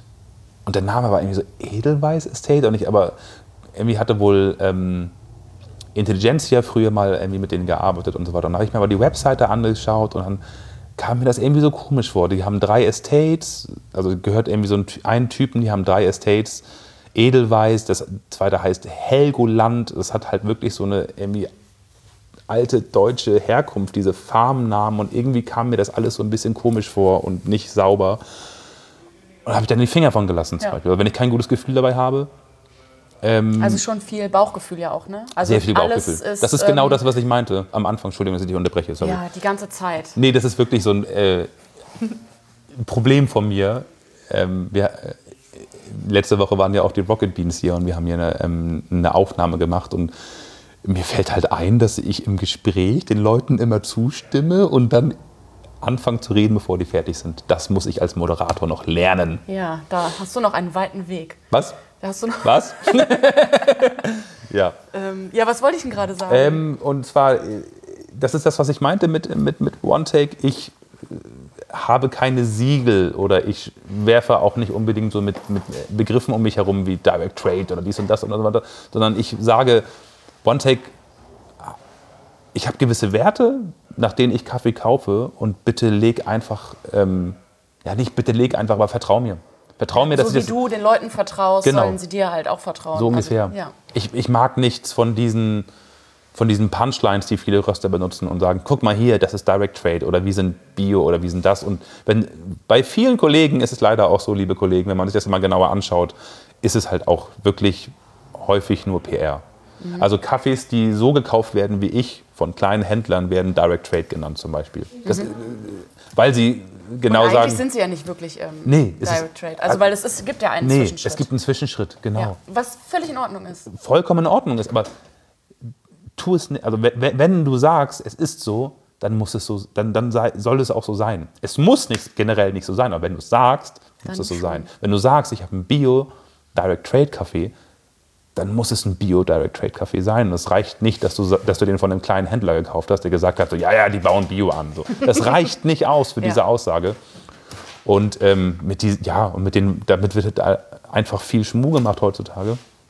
Es gibt ja schon diese Diskussion auch schon lange. In Dänemark hat sich zum Beispiel Coffee Collective den Begriff Direct Trade geschützt. Einfach nur, ja, ja, um den, um du kann, wenn du Direct Trade benutzen möchtest in Dänemark, musst du die anschreiben und wirklich beweisen, dass es ein Direct Trade Kaffee ist. Und dann kannst du den Namen benutzen. Ach, das ist aber eigentlich. Ähm, Ja, schon Ansatz interessant. Eigentlich ganz gut, ja. also eine safere Ja. Nummer einfach. Wenn Und sie damit halt wirklich- nicht so ähm, inflationär einfach verwendet, Genau. sondern man überlegt sich wirklich, ist es jetzt wirklich so. Wenn sie damit gut umgehen, dann ist es eine, eine, eine gute Nummer auf jeden Fall. Ja. Und ansonsten ist es halt dann doch wieder einfach ein anderes Siegel, Ja. was nochmal anders funktioniert. Ganz Weil genau. Fairtrade ist auch geil, Ganz aber genau. halt. Deswegen ist One Take halt, ähm, hat One Take keine, keine Siegel und wir haben keine Sparte auf unserer Webseite, wo wir Direct Trade Kaffees vorstellen oder sowas, sondern wir stehen einfach für einen gesunden Umgang mit, mit allen möglichen Sachen. Wir, zu, bestes, zum Beispiel, ich habe ich hab immer noch Tüten mit, mit Aluminium. So. Mhm. Und das macht mir selber Kopfschmerzen, aber ich habe noch keine gute. Verbundstoff. Ich habe noch keine gute Alternative so richtig gefunden. Ich mag diese Form von den Tüten sehr gerne und ich habe viele Verkostungen mit Tüten ohne Alu gemacht und habe einfach festgestellt, dass nach einer gewissen längeren Zeit, fünf bis sechs Wochen, die Tüten ohne Alu einfach rapide abbauen. Also die Kaffeequalität rapide abbaut. So. Und da habe ich noch keine Alternative gefunden. Aber ich, ne, aber ich bin dran. Und Ja. sobald es da irgendwas gibt, werde ich, werde ich, werde ich reagieren. Aber ich tue es noch nicht. Ja, du kannst ja auch nicht von Anfang an alles komplett ja. richtig machen, weil dann fängst du ja irgendwann gar nicht mehr an. Und ich mache vor allen Dingen aber auch keine Sachen, von denen ich selber nicht überzeugt bin, nur weil sie sich, weil sie vielleicht auf dem Papier ganz gut aussehen oder, oder gut klingen. Das ist, das ist so ungefähr das Ding. Ja, ja aber ähm, Kaffeeverpackung finde ich auch sehr schwierig. Also da die richtige zu finden. Die nächste Frage ist auch wirklich so, also sind, wenn du jetzt diese klassischen Ver Ver Ver Verpackungen, stotter erstmal hier ein bisschen rum, wenn du die Ist auch sehr klassischen, aufregend gerade. ja, es ist, also es ist in gewissermaßen aufregend, weil ich mich jetzt irgendwie mit diesen Aussagen natürlich ein bisschen weit aus dem Fenster lehne. Mhm. Und man das auch in den falschen Hals kriegen kann. Ja, dann benutzt ja Aluminium. Ja, tue ich. Ähm, ich bin mir auch gar nicht sicher, ob das so viel schlechter ist als diese anderen Verbundstoffe. Also ja, es ist Aluminium erstmal, aber der Aluminiumanteil ist sehr gering. Aber trotzdem ist es erstmal grundlegend scheiße. Sind diese Verbundstoffe aus Plastik und Papier und so weiter, die es woanders gibt, sind die viel Nein. besser? Ich weiß es nicht. Nee. Ich habe mal versucht, bei der Hamburger Stadtreinigung da eine Antwort zu bekommen Mhm. und habe auch E-Mail, ich habe da keine Antwort bekommen, leider so. Das wäre mal, wenn es irgendjemand weiß und irgendwie einen Link posten kann oder so in, in den Kommentaren oder was weiß. Interessante Frage. Also Ja, ich habe auch mal Ne? versucht, das irgendwie rauszufinden, wer da irgendwie wie arbeitet, wer welche Ansätze hat. Ja. Weil, ähm, also ich glaube, es ist halt so, dass ähm, diese reine ähm, Kunststoffverpackung einfach die äh, am besten ver Ja. zu verwertende ist. ja, definitiv. Nur Und Kunststoff. Viel, genau, nur ja. Kunststoff. Aber sobald du diese Verbundstoffe hast von Kunststoff und Papier zum Beispiel, Ja. die dann aussehen wie eine Papiertüte von außen so, ähm, das kriegst du nicht getrennt. Nee, genau. Aber funktioniert äh, nach außen hin. Klar, Nach außen natürlich. ist es so, ah ja, die haben Papierverpackung. oh, Alles. Papierverpackung mit einem Stempel drauf. Oh ja, voll handwerklich. Ja. Nicht, Und nee, ich äh, finde das aber auch schade, dass die jetzt nur Plastik Nochmal, nicht, also wirklich auch nichts gegen die Kollegen, die das machen. Du nutzt ja auch Aluminium. ähm, Ich benutze auch Aluminium so. Ähm, aber das ist einfach nur ein Beispiel dafür, wie es häufig nicht so schwarz-weiß ist. Das ist gut, das ist schlecht. Ja. So, und, das, ne, und viele in der Kaffeeszene handeln so, das ist gut, das ist schlecht, ich mache das Gute fertig, aber beschäftigen sich gar nicht weiter damit. Mhm. So. Und dann benutzt du halt Verbundstoffe, die trotzdem scheiße sind und denkst dir, du bist auf der guten Seite. ja, das ist richtig. Ja. Ja. Ähm, huh. Ja, das ist. Das auch witzig. Ähm, hast du von dem äh, Competition-Kaffee von der ähm, Eileen noch was eigentlich? Ich habe noch vier Tüten hier, aber die Röstung ist schon zwei Monate oder über zwei Monate alt. Wir können gerne probieren, aber die Röstung ist schon über zwei Monate alt. ähm, aber ich habe noch was hier. Das war, das war ein Pain in the Ass, um ehrlich zu sein. Wir Der Kaffee oder der Kaffee. Vorbereitung? Nee, der, ja, beides. Also es gab im, es gab im Januar die äh, deutschen Barista-Meisterschaften 2019. 2020 bin ich mit dabei. Ach was. Ja, deswegen frage ich dich. Ah, okay. Wir, machen, wir reden gleich weiter, wenn das Mikrofon aus Ja. ist. Wir haben ähm, im Januar 2019 die äh, Barista-Meisterschaften gehabt und äh, die Ankündigung, dass es eine Meisterschaft geben wird, war nicht lange Zeit vorher. Ich glaube, Ja. Mhm. die war Ende November oder so. Das ist für eine Vorbereitungszeit für, für diese Meisterschaft, die ähm, inzwischen sehr, sehr, sehr aufwendig geworden ist, sehr wenig Zeit. Und es gab jemanden aus Bremen, Eileen, die gesagt hat, ich möchte gerne mitmachen. Und für jemanden, der das noch nie, der noch nie an dieser Meisterschaft mitgemacht hat oder sich auch überhaupt nicht mit dieser Thematik auseinandergesetzt hatte vorher, wie sind die Regeln, was muss ich überhaupt machen und so weiter, für den ist das sehr wenig Vorbereitungszeit gewesen. Ja. Und sie wollte aber gerne mitmachen und sie arbeitet bei einem ähm, sehr, sehr guten Kunden von mir im Yellowbird in Bremen. Und dann war halt für mich auf jeden Fall klar, ihr das Angebot zu machen, pass auf, ich röste sehr gerne den Kaffee für dich und wenn du Bock hast, trainiere ich dich auch. Weil, Weil du hast auch Selbsterfahrung, ne? Du bist auch selbst ähm, als ähm, ja, vielleicht, Barista angetreten. genau, vielleicht das vorneweg. Ich habe ähm, 2010 und 2011 bei den Barista-Meisterschaften mitgemacht. Das war aber damals halt wirklich noch ein anderer. Soll ich jetzt Knack. soll ich ausschweifen oder Ja, nicht? Ja, das war nämlich sehr schön. Ähm, pass auf, 2009. Entschuldigung, ich habe. Nee, 2000 so weit nicht. Du hast 2010 nee, Ich habe gesagt. 2009 zum ersten Ja. Mal mitgemacht. Ambiente-Messe in Frankfurt. Ich trat halt mit dem Arabica Blend Espresso vom Black Delight, den ich anfangs er erzählt habe, an. mit dem Äthiopier drin. Genau, mit dem Äthiopier drin, also damals noch mit einem Blend angetreten. Und das war halt noch richtig oldschool 2009.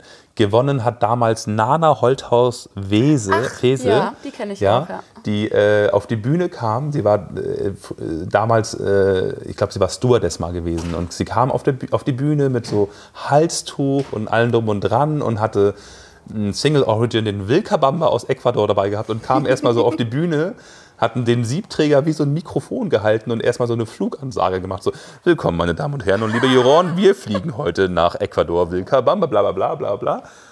Johannes, könntest du ganz kurz die Tür einmal aufmachen? Entschuldige bitte. Und hat halt, es war, die ganze Präse war sehr oldschool. Und sie hat als, Oldschool, aber super entertaining. ja, das Oder- schon, aber halt wirklich ein ganz anderer Schnack. 2010 wiederum war es so, dass ähm, in Hamburg, da habe ich auch wieder mitgemacht, da war es wiederum so, dass vier Jungs sich zusammengetan haben. Der Thomas Schweiger, der Thomas Schießel, Wolfram Sorg und Björn Dietrich. Björn Schießel, äh, Björn, äh, Thomas Schießel hatte schon mitgemacht und war, glaube ich, schon mal Baristameister gewesen. Thomas Schweiger hatte auch schon mit- mitgemacht gehabt, 2009 auf der Ambiente, war da, glaube ich, Fünfter oder so geworden. Die haben sich zusammengetan und haben gesagt, Alter, wir wollen das Ding jetzt auf ein neues Niveau pushen und haben ihre Gruppe Radical Coffee genannt und haben sich Fritz Storm, damaliger Barista, ehemaliger Weltmeister, zum Training ge geholt, haben sich die Astoria Plus for You Maschine, die damals benutzt wurde, nachgekauft und haben halt zu Tode trainiert. 90 Plus Cafés gekauft für die Competition und haben im Gegensatz zu 2009 die ganze Competition auf ein ganz anderes Niveau gehoben. Und äh, Platz 1, 2, 3 und 4 ging an Radical Coffee. Nein. Ach, Ja, geil. Thomas Schweiger ist damals 2010, glaube ich, zum ersten Mal deutscher Meister geworden, wenn ich mich recht erinnere. 2011 war es dann Wolfram Sorg, 2012 war es wieder Thomas Schweiger. Björn Dietrich, dreimaliger Vizemeister. So. Also die Jungs haben halt das Niveau voll gepusht. Aber die haben sich zu viert vorbereitet. Zu viert vorbereitet, Und gemeinsam. Jeder eine andere, Ja. ähm, anderer Ansatz, andere Performance, andere. Ja, andere Signature Drinks, also auch ganz abgefahrene Sachen. Ja. Thomas Schweiger kam aus, aus, aus der Medizin und hatte so eine Pumpe gehabt mit einem Granulat, womit du den Siedepunkt quasi durch ein Vakuum den Siedepunkt äh, ähm, runtersetzt. Also der hat mit einer Pumpe, mit einer Handpumpe ein, äh, ein Vakuum erzeugt und der Siedepunkt von dem Espresso ist dadurch auf 50 Grad oder 40 Grad runtergegangen, wodurch der quasi du eine Reduktion des Espresso geschafft hast. Da war noch ein Granulat mit in der Pumpe, das die Feuchtigkeit aufgesogen hat. Also du hast den Espresso reduziert, ohne dass du ihn gekocht hast und Bitterstoffe freigesetzt hast. Also hattest du ein, die ganzen Aromen, also eine hohe Extraktion auf sehr wenig Flüssigkeit. Das, und das hat er im Signature Drink verarbeitet. Das war übelster Shit. Wolfram Sorg hat sich von einem Glasbläser irgendwelche Apparaturen zusammenstellen lassen, mit denen man Destillat gemacht hat. Und es war so, es war so abgefahren, was die da alles gemacht haben. Die haben das Niveau Geil. ganz, ganz neu gepusht. Du bist da auch Und angetreten. ne? 2010 bin ich angetreten, bin ins Finale gekommen ähm, in Hamburg und bin da Sechster geworden. Das war für mich schon ziemlich geil. Fünfter Wie viele war. Teilnehmer gab es denn? Weil letztes Jahr waren zum Beispiel ja nicht so viele. Ja, damals gab es noch richtig viele. Ja? Ja, damals waren es noch auf jeden Fall immer, immer weit über zehn. Ach, weit echt? über zehn, immer. Noch vorher, es gab ja sogar mal regionale Ausscheidungen in Deutschland. Ach, ne? ja, Es gab ja mhm. mal Nord, Süd, Ost, West und dann ein Finale und so. Also In den USA ist das, glaube ich, immer noch Immer noch also, so, ich ja. Meine, die sind noch ein bisschen größer und so, aber ähm, ja. Ja. Und ähm, ja, genau, das war so die Zeit, wo ich an Meisterschaften mitgemacht habe. Im Vergleich zu 2009, 2010 hatte ich wiederum auch ein äh, Pacamara Honey aus El Salvador, geröstet von dem damaligen Fünften der Weltmeisterschaften, Sören Stella Markusen aus, aus Dänemark. Also auch für mich damals so ganz, andere, ganz anders rangegangen. Und ähm, da hat sich ganz viel geta- getan. in die- Also von 2009 auf 2010 ganz anderes Niveau. Auch interessant 2010. ähm, da gab es zum ersten Mal, wie ich fand, zum allerersten Mal ein junges, freshes Moderatorenteam auf äh, den Barista-Meisterschaften. und und das zwar ist nicht zu unterschätzen. Nee, das war Stefanie Heidemann und ähm, ich habe seinen Namen vergessen. Ich habe später auch mit ihm zusammen moderiert. Ein Berliner. Eine richtige Berliner Fresse auch. Ähm, ja, gut, die beiden hatten damals Hamburg moderiert und ich fand das sehr fresh und angenehm. Und im Jahr darauf, 2011, habe ich nicht mitgemacht, aber die Meisterschaft war wieder in Hamburg im Elbgold. Und der Thomas Klieroth hat, warum auch immer, damals mich gefragt, ob ich das moderieren will. Ja, ich warum hab- auch immer. Ich weiß nicht wie. Ich glaube, der hat mich da das Jahr davor in den Meisterschaften gesehen und dachte sich, wir brauchen irgendjemanden, der sich mit der Materie auskennt und kam dann durch Zufall auf mich. Wir mussten dann, ich musste mir dann erstmal das Go bei meinem Arbeitgeber holen, bei der Speicherstadtrösterei damals. Die haben es zum Glück auch erlaubt und dann habe ich meine erste Moderation gehabt 2011. Und seitdem moderiere ich eigentlich so die, die, die, Seitdem die Meisterschaften. die Stimme. Die Stimme der Meisterschaften. ja, das ist so quasi zu meinem Werdegang, warum ich mir anmaßen konnte, Eileen zu trainieren. Das war der Bogen, wo ich Stimmt. meinte, soll ich, Oh, soll ich weit, ausgeholt. soll ich Aber weit das aus? ging doch jetzt eigentlich. aber da ist ja dann, sind ja dann schon neun Jahre eigentlich dazwischen. Ja, In, aber in denen du wirklich immer die äh, Meisterschaften äh, moderiert hast? Hast du das immer gemacht? Außer nee, es gab ein Jahr, wo ich, ähm, es gab ja immer versch- verschiedene Chapter und bei den, natürlich hast du auch immer welche irgendwie Leute gehabt, die sagten, nee, den Tolga wollen wir nicht. Also es gab ein Jahr, wo ich nicht dabei war. In Berlin, da hat ein Radiomoderator das ähm, alleine moderiert gehabt. Das war ganz schlimm.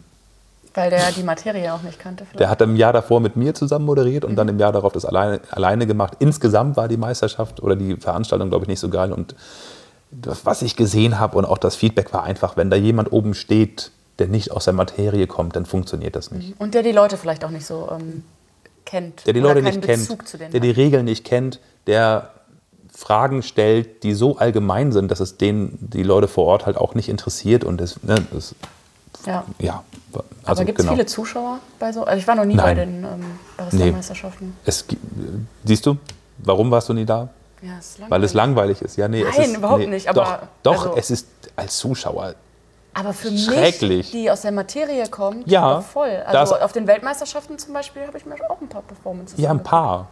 Aber dann, dann, dann reicht dir das auch. Also es ist ja immer das Gleiche. Time, hello judges. Oh, I'm so proud to be here because coffee is my passion. I have espresso for you. It's delicious. But you in the audience, you can taste it, but it's delicious. I have cappuccino. It's really great. The milk is from the cow. I know the name, but you can taste it in the audience. It's really delicious. This is my signature. Time. Immer wieder. Immer. Und du sitzt da und guckst es dir an. Und du sitzt da und guckst es dir an. Das ist als Zuschauer schrecklich. Leider muss man Ja. das sagen. Und Ah, Ich habe mir die, die ähm, Barista-Meisterschaften habe ich komplett gestreamt. Die äh, Weltmeisterschaften. nebenbei. Nee, nee. Du saßt wirklich davor, aber nur die Finals. Äh. Oder alle drei Tage. Nee, ich glaube nur die Finals und zwischendurch mal ein bisschen. Klar. Ja, okay, sechs. Ja, da, aber das, da, da, da, Ja, ja. da ist es dann ja auch spannend und so weiter. Aber trotzdem, also ich kenne das aus meiner Erfahrung, als ich mitgemacht habe und irgendwie Freunde vorbeikamen, um sich das anzuschauen oder auch so. Mhm, so. Du guckst, dir zwei, du gu- du guckst dir zwei, drei Leute an und dann gehst du wieder. Ja. Ich vergleiche es immer mit einem Formel-1-Rennen, wo du siehst, wie Autos im Kreis fahren Du siehst keine Rundenzeiten. Du weißt nicht, wer vorne liegt. Und am Ende heißt es irgendwann, der hat gewonnen. So ungefähr ist Barista-Meisterschaften zu schauen. Das hast du vor kurzem auch in einem anderen Interview gesagt. Ja, genau, ja, das ist so ein, so ein, so ein Vergleich, den ich irgendwann mal Ja. ähm, gemacht habe, aber der, der, der trifft es eigentlich ganz gut so. Weil du weißt nicht, du, du, du hast keine Punktzahl, du, du verstehst die, das größte Problem ist, du verstehst überhaupt nicht, wonach die Juroren gehen und warum sie jetzt den und den vor, vorne gesehen haben. Ne, beim Fußball siehst du einen Foul, denkst der Foul, der Schiedsrichter sch- pfeift Foul, das ist klar, ganz klar. Bei den Barista-Meisterschaften kannst du überhaupt nicht nachvollziehen. Das weißt du ja als, als, als Teilnehmer oder Trainer selber auch gar nicht so richtig. Worauf legen die jetzt Wert? Du musst ja eigentlich Input dazu kaufen, indem du halt für einen Tag irgendjemanden da buchst, der dir ganz klar erzählen kann, was jetzt gerade, worauf jetzt gerade Wert gelegt wird. Und das sind dann die ehemaligen Juroren oder Leute irgendwie aus diesem Kreis, die da mitmachen, die dir erklären können, der Fokus ist darauf, darauf, darauf. Ansonsten kannst Ja, du. und du weißt ja aber auch nicht, wen du da sitzen hast und wie die ähm, rangehen, die Juroren. Also klar haben die Ja. ein Scoresheet und so, aber trotzdem ist das ja ein bisschen. Ähm, Die Juroren sollen ja eigentlich immer alle gleich sein. So, also es gibt ja ein paar Head Judges, die, ähm, die auch eine spezielle ähm, Zertifizierung durchlaufen. Und die wiederum haben ja vorher quasi, bevor die Meisterschaft losgeht, erstmal so ein, ein paar Durchgänge. Ja, ja, ja, das ist schon klar. Ja, aber trotzdem sind das ja Menschen, die. Trotzdem äh, sind es Menschen. Aber jetzt für mich als Trainer, als ich Eileen trainiert habe, zu sagen, jetzt so, wenn ich den Kaffee röste, worauf, also worauf legen die eigentlich Wert? Das kann- ist eigentlich nicht fassbar von außen, sondern da musst du dir irgendwie die Info holen. Also wie bewerten die denn die Säure? Wie viel Säure ist denn da gewünscht? Oder wie, wie viel Körper ist da gewünscht? Wo, aber ich ne? glaube, es geht doch gar nicht darum, wie viel ist äh, gewünscht, sondern wie akkurat kannst du das beschreiben und wieder. Nicht nur. Also es gibt so eine, so eine, so eine Aussage ähm, von irgendeinem Podcast, ich glaube, es war James Hoffman oder so, The best espresso wins.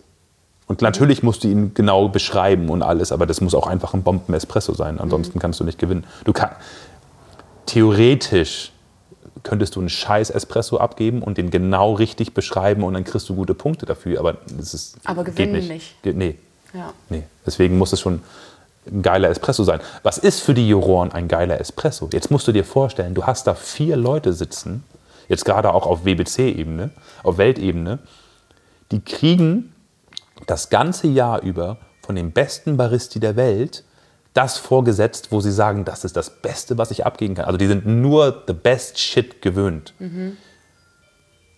Das heißt eigentlich, das ist mein Telefon, das gerade klingelt. Das ist eine sehr schöne Melodie. Das habe ich Ja, auch sehr total. häufig als ähm, Ohrwurm. Trage ich so Ja? mit mir durch den Tag. Ja, leider ja. ähm, Musst du nicht rangehen? Kann im Hintergrund. ja. okay. Du musst ja immer. Ich, hab- ich, ich glaube einfach, dass die, ähm, dass, dass, dass die Kaffees für die Juroren immer, immer, immer, immer heller werden. Mhm. Einfach um dem noch eins draufzusetzen, um dich noch mehr abzugrenzen. Das Säureempfinden ist wahrscheinlich schon komplett abgestumpft.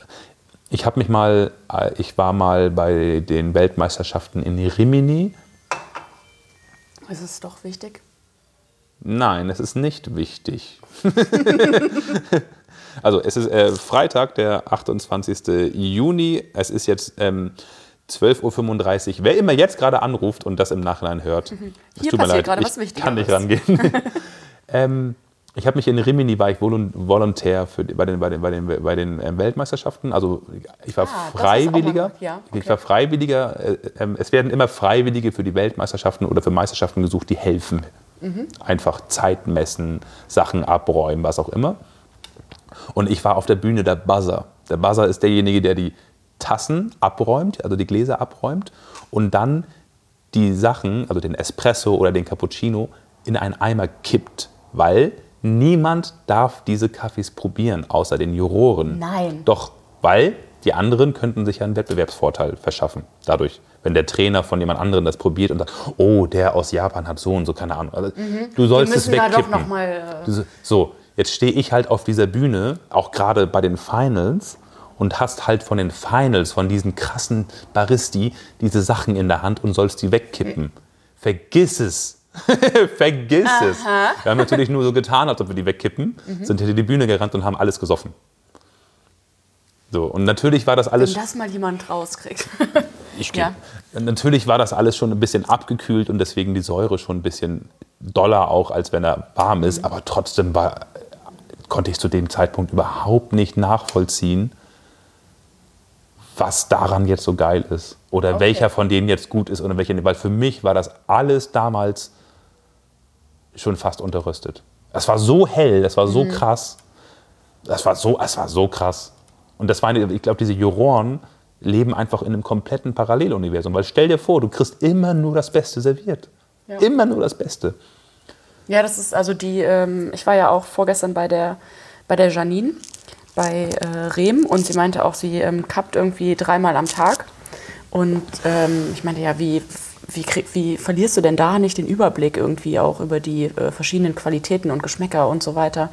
Und sie meinte halt, ähm, dass sie das ganz klar trennen muss. Also, dass sie also die wirklich krassen Qualitäten und neuen und abgefahrenen Sachen zusammenkappt Ja. und hier so diese Oldschool 0815 Kaffees zusammenkappt. Ja. Weil neben einem 0815 Kaffee ist so ein neuer Kaffee, also so ein abgefahrener, süßer, saurer, weiß ich nicht was, halt noch abgefahrener und du kannst es halt gar nicht mehr richtig auseinanderhalten. Und das ist wahrscheinlich genau das Gleiche. Dass du halt, ähm, Entschuldigung. Wir trinken hier gerade Sprudelwasser. Ich trinke eigentlich nie Sprudelwasser. Und jetzt kommt da so ein kleiner hoch. das ist okay. Vielleicht hat das auch niemand gehört. Deswegen habe ich es jetzt ja nochmal erwähnt extra, damit es Ja, auch ja, wirklich ja, jeder ja. mitbekommt. Also, Tolga Tolga hat gerülpst. Entschuldigung. Ähm, Ja, okay. Also, und wie bist du dann daran gegangen, den ähm, Espresso für die Meisterschaft auszuwählen? ach, wir haben einfach, ähm, wir haben verschiedene Samples geordert. Wir haben überlegt, was ist gerade frisch. Wir hatten letztendlich eine Auswahl aus verschiedenen Kenianern, noch irgendein Zentralamerikaner, ich weiß nicht mehr was, und ein Kaffee aus El Salvador. Und der El Salvador war frische Ernte, relativ frisch. Die Kenia-Sachen waren halt schon älter, es war November. Und Kenia kommt jetzt gerade, also so im Juni kommen die frisch rein. Und wir haben uns dann für ein Pacamara Natural aus El Salvador entschieden, weil ich den gleichen Farmer auch schon vor zwei Jahren hier bei mir bei One Take im Programm hatte, Don Nacho. Und ich hatte ihn als Honey, es war Natural. Entschuldigt, dass wir lachen. Ähm, wir, unsere Körper machen ganz lustige Geräusche hier gerade abwechselnd. Schönes Geräusche, Ping-Pong. wir haben Hunger, glaube ich. Und Ähm, Sprudel getrunken. Und Sprudel getrunken. Und äh, wir haben uns für ein Pacamara Natural entschieden, dann Mhm. äh, aus dem Cupping heraus, weil wir dachten, Kenia, wir wollten uns so ein bisschen abgrenzen den anderen gegenüber. Das Setting war nämlich, was wir zu dem Zeitpunkt wussten schon, ist, dass insgesamt fünf, nee, sechs Leute sollten mitmachen. Mhm. Davon die amtierende deutsche Meisterin Nicole, Hm, Von der habe ich schon mal gehört. ja, und drei andere, die alle schon mal Vizemeister waren. Ach, echt? Ja, Oh, also ich wusste gar nicht, dass der Wojtek auch schon mal mitgemacht hat. In Polen war der Vizemeister. Ach so, mhm. Der war in Polen Vizemeister. Dann hatten wir Paul Bonner, der war schon mal Vizemeister. Das war in diesem Jahr, wo dieser Radiomoderator moderiert hat. Und ähm, wer war noch mit dabei? Ich vergesse es jetzt gerade. War Felix Holbein? Felix Hohlmann, Hohlmann? der war Vizemeister in der Schweiz. Der war, der ist zehnfacher Vizemeister in allen möglichen Kategorien. Also die Hohlmann-Brüder sind ja die, die, die, ähm, die Bayer Leverkusen aus, aus der Schweiz. Aber auf ihre Art sehr, sehr, sehr erfolgreich. Auch schöne Grüße an die beiden auf jeden Fall. Sehr nette Menschen auch. Ähm, und dann gab es noch einen äh, sechsten Teilnehmer, ein Tolga. Ich weiß nicht woher, der ist dann auch nicht angetreten leider. Ach so. Letztendlich waren es dann halt fünf Leute. Eileen als Rookie gegen die amtierende Meisterin und äh, drei Vizemeister. Das war halt das Setting. Und dann haben wir uns gesagt, wir wollen uns irgendwie abgrenzen, wir nehmen den Pacamara Natural. Und das war, der war echt sehr, sehr schwer zu rösten. Dieser, weil Pacamara schwer zu rösten ist. Warum? Warum es schwer zu rösten ist, es ist eine sehr große Bohne, die aber nicht so dicht ist. Das heißt, du musst die Energieverteilung ganz anders handhaben als, als, als sonst. Und ähm, gegen Ende gibt es so einen sehr kleinen Bereich, wo er lecker ist, bei der Endtemperatur und bei der Länge. Ein Kenianer zum Beispiel. Ne? Ein Kenianer kannst du ein bisschen unterrösten, ein bisschen überrösten, kann an. Der schmeckt immer. Der schmeckt immer. Irgendwas betonst du da. Oh, das schmeckt Johannisbeeren. Oh nee, der schmeckt jetzt nach Erde. Irgendwas ist da immer. Und bei diesem Pacamara gab es eine ganz kleine Landezone, wo er lecker war. Und die ersten Röstungen waren echt so, ach du Scheiße, schmeckt das. Der schmeckte wirklich nicht gut. Er war einfach nicht lecker. Und, du bist trotzdem dabei geblieben. Ja, natürlich. Wir hatten keine Wahl. Wir hatten keine Zeit mehr, einen neuen Kaffee zu suchen. Wir hatten diesen Kaffee gekauft, der war auch nicht günstig. Ne, das kommt ja dazu. Und dann habe ich es aber noch ganz gut hinbekommen letztendlich. Und das war das eine Problem. Das nächste Problem war, dass es war Anfang Dezember. Wir hatten anderthalb Monate, um Eileen zu trainieren für diese Meisterschaft. Sie, sie wohnt in Bremen, wir sind hier in Hamburg. Und es war Weihnachtsgeschäft. Ja. Und dann ist sie halt einmal die Woche hierher gefahren. Wir haben alles aufgebaut. Sie hat trainiert. Hattet ihr auch eine, ähm, äh, eine Wettkampfmaschine? Nee, wir haben hier an unserer Black Eagle, Victoria Arduino äh, Black Eagle hier trainiert. Und ähm, ich glaube, die Wettkampfmaschine war, wenn ich mich nicht irre, eine Lamazocco Strada, aber ohne Pressure Profile, so eine ganz normale. Das war die Wettkampfmaschine. Ähm, aber es ging. Wir, haben auch, wir konnten auch nicht das Setup nachbauen hier. Wir konnten jetzt Nee. nicht die Tische genauso stellen, wie es sein ihr sollte habt und so. doch ähm, voll viel Platz vorne. Ja, aber wir haben nicht genug Tische. Also wir konnten jetzt die Maschine nicht von dem Haupttresen so runternehmen, dass man quasi an der vorbeigeht zu den Juroren oder so. Aber wir konnten es ein bisschen nach. Ja. Ne, wir hatten auch mal Gäste, die Juroren war und ähm, es war eine super krass intensive Zeit, weil ich halt mitten im Weihnachtsgeschäft war. Ich habe im Dezember habe ich eine Kooperation gestartet mit einem Hamburger Sender Rocket Beans. Ich habe die Rocket Beans Kaffee, Kaffee rausgebracht für die und das hat halt so krass reingehauen, dass ich ich bin hier untergegangen. Also ich hatte in meinem Shop ich glaube 600 Prozent mehr Bestellungen im Dezember auf einmal gehabt. Okay. So und ich war überhaupt nicht darauf vorbereitet. Ich hatte nicht genug Beutel, nicht genug Kartons, nicht genug Roh, alles nicht genug. Und seit ja, nicht genug Kaffee, nicht alles. genug Zeit. Ja, wirklich. Nicht genug Zeit, nicht genug Leute. Mhm. Na, also ich hatte zu dem Zeitpunkt nicht, nichts einfach genug und bin voll untergegangen. Dann noch das normale Weihnachtsgeschäft und dann habe ich noch Eileen trainiert. Das war halt die Zeit.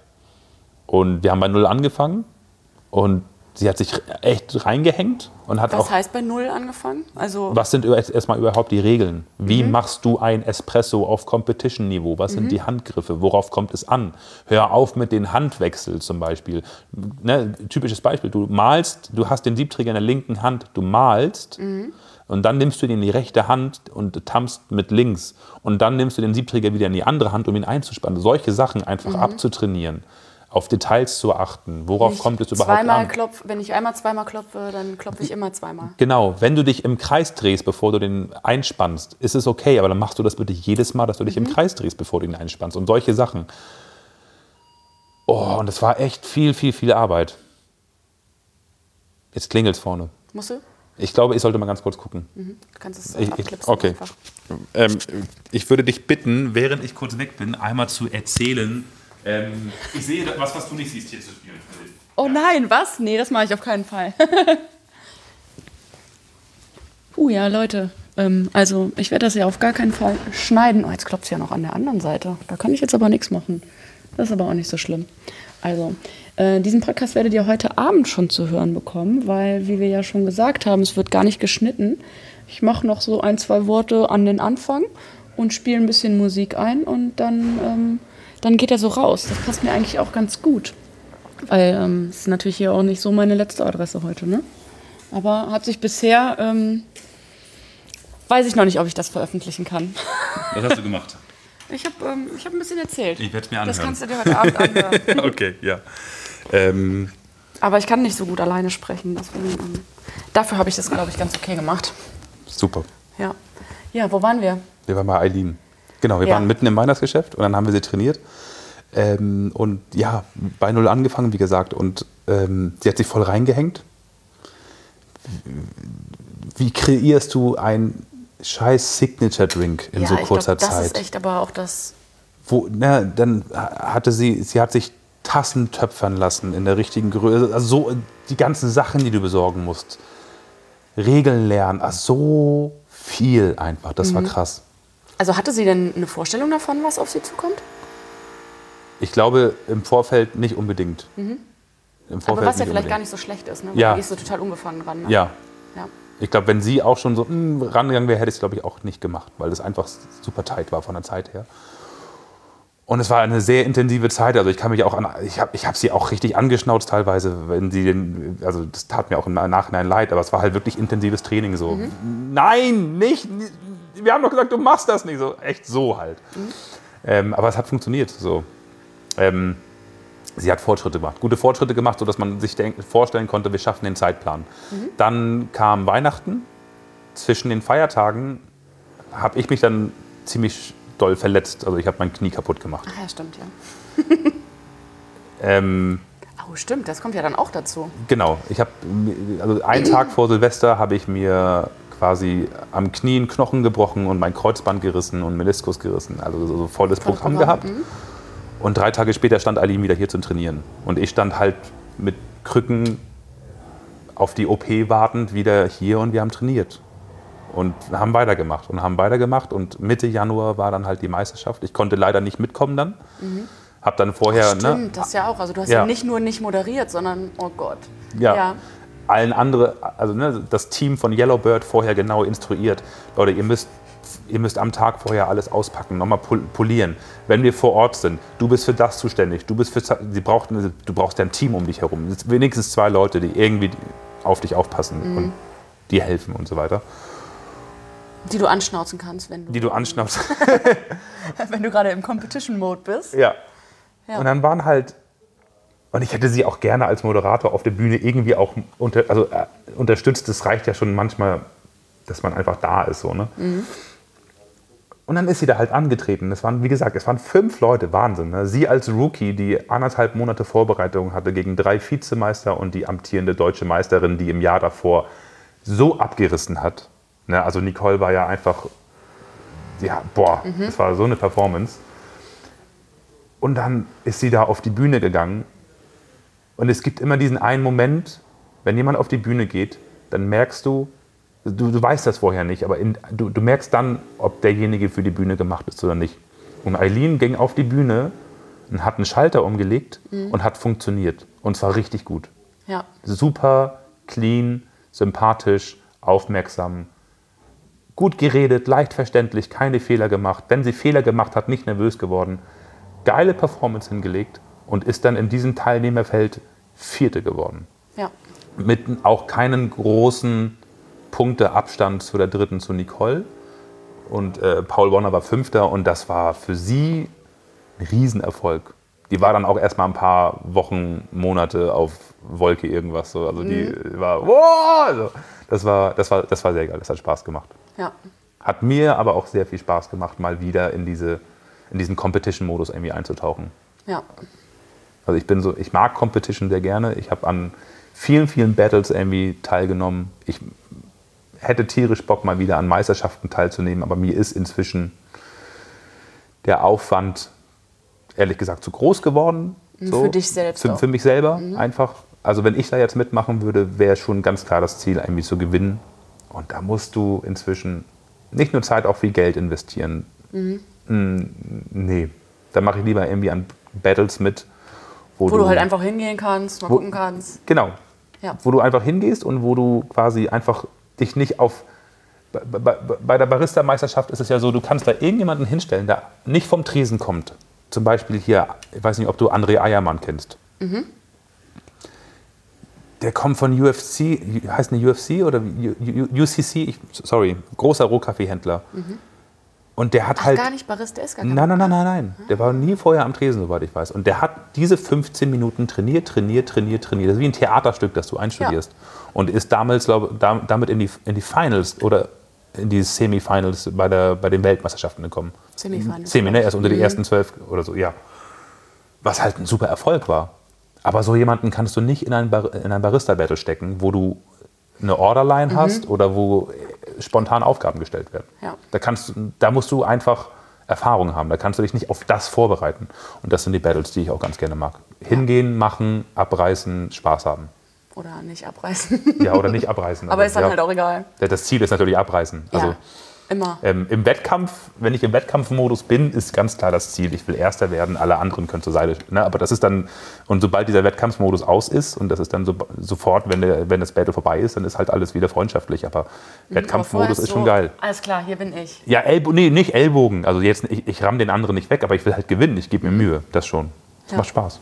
Ja, total. Ich mag das auch richtig gerne. Aber ich bin äh, sehr gespannt, äh, wie, also wie gesagt, ich habe mich für die Tiroler Meisterschaften jetzt angemeldet als Training. Ja, super Training dafür, ja. Ähm, ja, sagen auch alle. Und ähm, will dann, äh, wann auch immer, Januar, Februar oder wann die deutschen Meisterschaften sind, da auch teilnehmen. Das ist immer so ein bisschen die Problematik in, in Deutschland, dass du ähm, gar nicht weißt, ob eine Barista-Meisterschaft stattfindet. Also wir hatten auch schon mal ein Jahr, wo einfach keine stattgefunden hat. Ja, letztes Jahr gab es ja auch keinen Brewers Cup. Oder Letztes dieses Jahr. Genau. Weil einfach das Chapter das irgendwie nicht hinbekommt, weil das Chapter ja immer ehrenamtlich arbeiten muss, weil sie kein Geld haben. Mhm, Aber ich Das ist glaube, eine andere Thematik. die, ähm, die Tatsache, dass jetzt gerade alle so gut abgeschnitten haben, auch so in der Welt, ähm, gibt nochmal neue Motivation für Deutschland auch was für nächstes Jahr zu organisieren. Wir haben immer motivierte Leute, die, die bereit sind, etwas zu machen. Die Problematik ist nicht die Motivation. Die Problematik ist, dass diese Leute, sobald die Meisterschaft zu Ende ist, durch sind. Weil Mhm. es einfach so ein großer Aufwand ist. Und ehrenamtlich und, Und neben dem e- Hauptjob. e- Ehrenamtlich neben dem Hauptjob ein Event organisieren von dieser Größe. Mhm. Und danach bist du durch. Danach gab es so oft schon Tränen und eine Art von Verzweiflung, Mhm. weil du, ja, Hast du es auch schon mal mit organisiert? nein, Nee. ich weigere mich. Ja, genau deswegen. Ich weigere, ich nehme, also ich berechne auch für meine Moderation Geld. Mhm. Nicht, absolut nicht meinen normalen Tagessatz, aber ich weigere mich umsonst für die SCA zu arbeiten. Mhm. Einfach weil es, weil es in dieser Geschichte genug Geld gibt. Es gibt Mitgliedsbeiträge. Ja. Es gibt Geld, aber dieses Geld wird halt nicht für die Meisterschaften genommen. Oder das, dieses Geld geht halt fast gar nicht zurück ans deutsche Chapter und das akzeptiere ich halt nicht und deswegen bin ich nicht bereit, ehrenamtlich da mitzumachen. ja. Es machen, Und trotzdem wollen sie dich immer als Moderator haben. komischerweise teilen halt viele Leute, die irgendwie da ehrenamtlich arbeiten, auch meine Ansicht und finden das auch nicht okay, aber letztendlich fehlt die Konsequenz da auf eine Art und Weise dann doch zu rebellieren oder mehr einzufordern. Aber es ist für, in meinen Augen schon eine große Problematik, dass, dass wir einerseits die große Coffee Family sind und uns alle gegenseitig helfen und sehr viel ehrenamtlich machen, aber trotzdem ja ein großer Pot da ist. Wo geht dieser Pot hin? Wer hat den? Was wird damit gemacht? Das weiß halt keiner und wir arbeiten alle ehrenamtlich weiter. Berlin jetzt zum Beispiel, bestes Beispiel in Berlin, als die Weltmeisterschaften waren. Ich war im Gespräch für die Moderation. Ich habe dann letztendlich doch zurückgezogen, weil ich es mir auf Englisch nicht äh, zugetraut habe. Aber es wäre halt umsonst gewesen. Ach. Die Juroren sind da umsonst. Die zahlen sogar selber ihre Anreise und Hotel. Oh, das ist abgefahren. Und du hast da Volontäre ohne Ende, die dir helfen, diese Meisterschaften durchzuführen. Und genau auf zehn Meter daneben von der Bühne, zehn Meter gegenüber, fängt halt diese Messe an. Und das ist der gleiche Verein. Und das ist eine Riesenmesse und die ist richtig teuer. Und alle, die dort sind, sind irgendwie Mitglieder bei der SCA und zahlen Beiträge. Da ist, da ist Geld. Aber gleichzeitig sind da Volontäre und machen alles freiwillig, weil wir die Coffee Family sind. Also ist, das ist so eine Diskrepanz, die geht nicht in meinen Kopf so richtig. Wie wir da, warum wir da alle so mitmachen, so blind. ja. Bin ich gar nicht in der Materie drin. Deswegen kann ich dir ja gar nicht so viel zu sagen gerade. Dazu bin ich ja da. Ja. Du kannst dich ja damit, also ich habe da, ich habe da irgendwann mal einen Blogartikel drüber geschrieben bei mir auf der Seite und ähm, Ja. will da auch nicht immer gegen wettern, aber es ist, es ist jedes Mal, wenn Nee, ich du auf bist so ja einer auch nicht, äh, also du machst ja trotzdem auch schon mal mit. Das ist ja nicht so, als würdest du dich jetzt voll ähm, gegen alles wehren, aber halt nach deinen Regeln. Ich habe auch absolut kein, kein Problem eigentlich auch mit den National Chapters so. Aber ähm, es gibt halt diese Regelung, dass die Mitgliedsbeiträge halt wirklich an das internationale Chapter, also an die SCA, USA in dem Fall oder wo auch immer geht. Und die Staaten kriegen halt 10 bis 20 Prozent von dem Geld zurück. Bei Deutschland aktuell 30 Prozent. Aber trotzdem, warum? Ja, genau, warum? Wofür? Und was wird mit dem Geld gemacht? Da herrscht halt null Transparenz bei der SCA. Also du du hast gerade in unserer Szene, ne, wo wir alle so transparent sind und Direct. Trade und so weiter, keine Transparenz, was mit dem Geld passiert und so weiter. Sie haben auch Angestellte und so weiter, aber die machen halt auch Geld. Also meine, Messen, Education, diese ganzen Schulungen und so weiter. Es gibt Die eigentlich ja auch ordentlich kosten. ja, genau, es gibt keinen Bereich der SCA, wo du sagen kannst, außer im, im Coffee Research vielleicht, gibt es keinen Bereich, wo du sagen kannst, da geben sie mehr aus, als dass sie einnehmen. Soll ich mal das Fenster eben zumachen, Ja, weil wir haben hier gerade einen Presslufthammer. Willst du mitkommen? Oder? Ja, komm. Okay, wir gehen nochmal spazieren. Na, es, es gibt keinen Bereich, wo sie mehr ausgeben. Also es ist jetzt nicht so, dass sie einmal im Jahr ein riesengroßes Sommercamp für alle machen und jeder kann da irgendwie umsonst hinkommen und irgendwie Kaffee kennenlernen. We- Weißt du, was ich meine? Es gibt keine. Mhm. Nee, nichts eigentlich richtig. alles, was man äh, mitmachen kann, ähm, kann man auch, äh, muss man auch bezahlen. Genau, alles, was mit der SCA irgendwie zu tun hat, ist, äh, kostet Geld und ähm, da, ich meine, allein die Messen. Ist, es gibt ja inzwischen nicht mehr nur eine Weltmeisterschaft, sondern zwei, drei im Jahr. Also früher war es so, dass eine, es gab eine Weltmeisterschaft. Meine allererste war zum Beispiel 2010 in London. Da waren alle, alle Weltmeisterschaften waren da vor Ort. Barista, Latte Art, Cup Tasting, Ibrik und so weiter und so weiter. Brewers gab es damals noch nicht. Und jetzt haben die es aufgeteilt auf mehrere Veranstaltungen und jedes Mal gibt es eine Messe. Und natürlich müssen die ganzen großen Firmen je, auf jeder Messe vertreten sein. Und so ein Messestand kostet dann halt, Oh ja, soll sehr, sehr ähm, teuer sein. im Roasters Village zum Beispiel, kostete so ein Stand, glaube ich, 1500 Euro. So ein kleines, so ein kleines Ding. Und wir hatten jetzt in Berlin hatten wir drei Hallen. So, also Und ähm, äh, hier die äh, Cupping Tables, also es gab ja so Cupping Rooms Ja. und so auch super teuer. Super teuer. 500 Euro die Stunde oder also, Und ja, ich würde mir einfach von der, von der SCA ähm, einfach einmal so eine gewisse Transparenz wünschen, dass ge gezeigt wird, was sind eigentlich unsere Einnahmen, was wird mit der Kohle gemacht und warum kriegen die National Chapters so wenig Geld zurück, dass hier vor Ort immer Leute ehrenamtlich neben ihren Job diesen ganzen Kram machen müssen, bis zum bis zur wirklich bis zur Erschöpfung. Also am Ende der Veranstaltung schaut euch die Leute an, die das Ganze auf die Beine stellen und schaut euch an, wie sie danach aussehen und wie die drauf sind. Da fließen Tränen, äh, wirklich, ohne Scheiß, das ist krass. Und wir sind immer darauf angewiesen, Sponsoren, äh, wenn hier in Deutschland zum Beispiel, wenn, wenn es BWT nicht geben würde, die seit zehn Jahren Hauptsponsor sind, seit einigen Jahren ist es Dallmayr, Lamazocco auch immer wieder und so. Wenn die alle nicht jedes Jahr wieder Zehntausende Euros für ihre äh, Sponsoring ausgeben würden, dann würde es die Meisterschaften nicht geben. Also wir brauchen Sponsoren und wir brauchen Freiwillige. Ansonsten gibt es diese Veranstaltung nicht. Warum? Ja, also vor allem, wenn man sich ähm, auch anguckt, wie äh, groß die äh, Weltmeisterschaften aufgefahren werden und ähm, dann im Vergleich so eine deutsche Meisterschaft, die dann auch manchmal einfach irgendwo in einem ähm, kleinen Showroom oder sowas äh, stattfindet und halt Ja. gar nicht auf einer Veranstaltung, also gar keine wirkliche Veranstaltung ist, sodass niemand auch von außen dazukommen kann, um sich das anzuschauen oder so. Ja. Oder du musst es teilweise auf Messen machen, auf denen du eigentlich gar nicht sein willst, weil diese Messen dann halt irgendwie finanziell unterstützen. Aber dann bist du halt mit deiner Kaffeemeisterschaft neben dem Bratwurststand, jetzt überspitzt Ja. gesagt. Ja, oder so. ne? Also es könnte alles viel einfacher werden, wenn wir, ja, wenn wir, lass doch 20 Prozent von dem Geld abwandern für, für, für Angestellte. Die, sie- ich meine, das sind ja 50 Chapter auf der Welt. Wenn sie von jedem 20 Prozent der, der Mitgliedsbeiträge bekommen, haben sie bestimmt immer noch genug Geld, um ihre Angestellten zu bezahlen. Das sind, was, wie viele haben sie? 30, glaube ich, oder so. Insgesamt?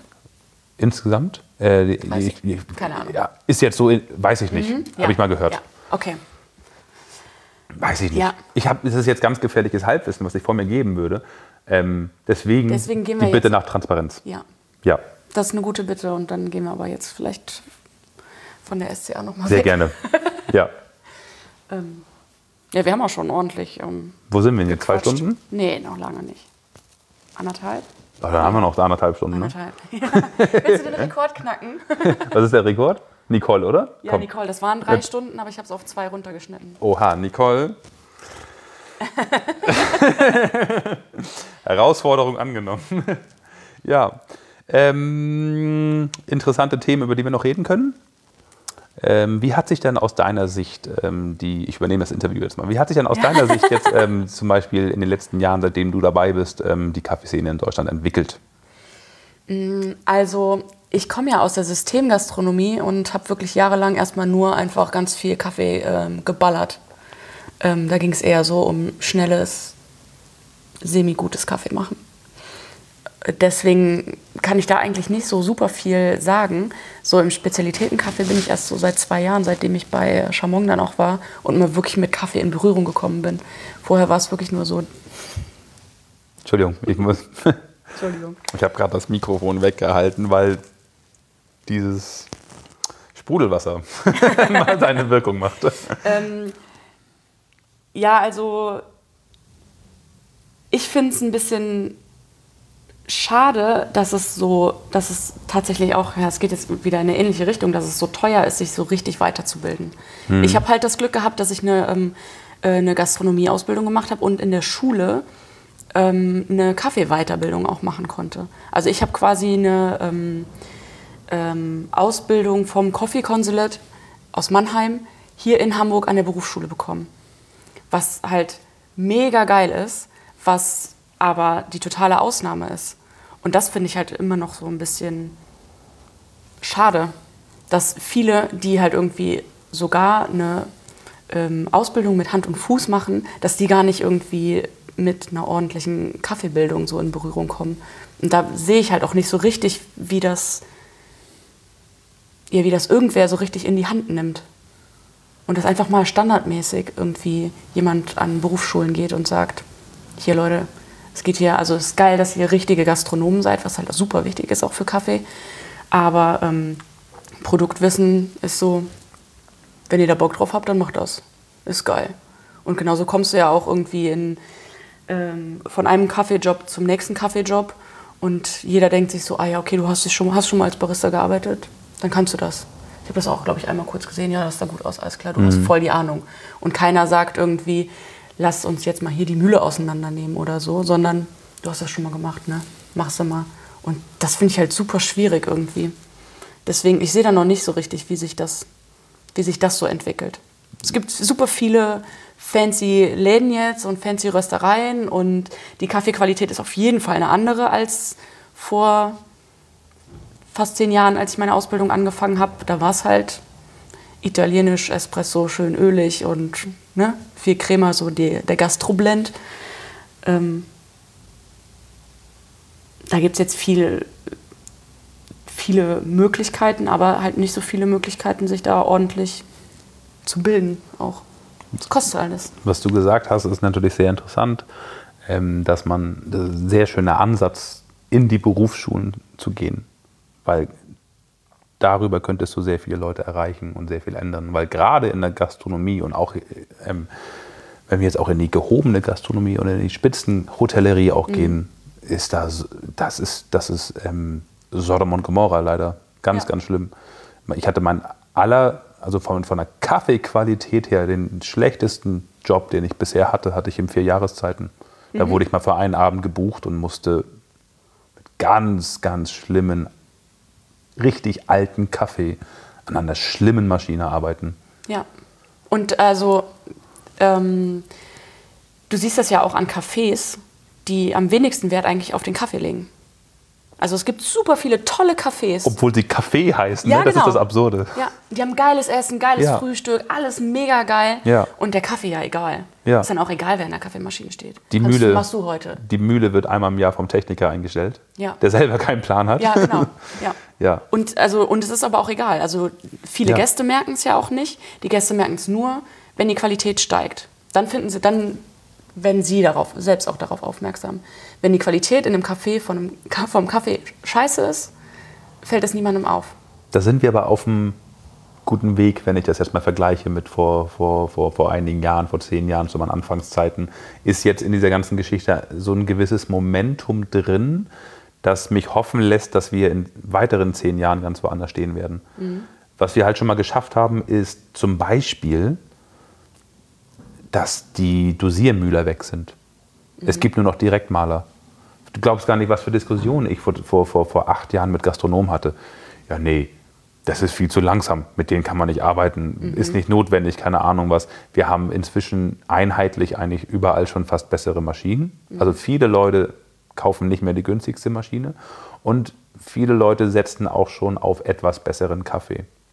Also die, Ich glaube, dieses ähm, nachhaltige und ähm, regionale Thema und so ist da vielleicht dann auch auch. schuld daran. Also, dass halt ähm, die Cafés auf Regionalität setzen und dann setzen sie halt auch darauf, dass es ein Röster aus der Nähe ist oder Ja. da dann auch eine Vertrauensperson. Das ist ja genauso wie du quasi deinen Kaffee einkaufst, deinen Rohkaffee. Ja. Kaufen die ähm, Cafés dann auch irgendwie so langsam ihren Kaffee irgendwie um die Ecke oder bei jemandem, den sie kennen oder so. Ja. Und darüber kannst du das ja natürlich schon auch machen. Und der nächste Punkt, wo wir halt noch nicht sind und was du gerade angesprochen hast, ist, dass wirklich dann auch angefangen wird, den Barista als jemanden zu sehen, der dem Laden einen Mehrwert bringt.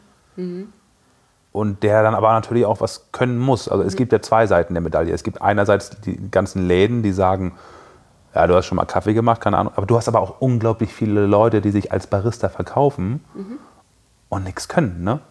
Also hast du ja auch. Ja. So, und dann ähm, müssen wir mal gucken, wie wir da auf einen Nenner kommen. Eine einheitliche Schulung, wär, eigentlich ist zum Beispiel ne, da auch der Ansatz von der SCA sehr schön. Total. Zu sagen, wir haben ein einheitliches Diplom auf der ganzen Welt.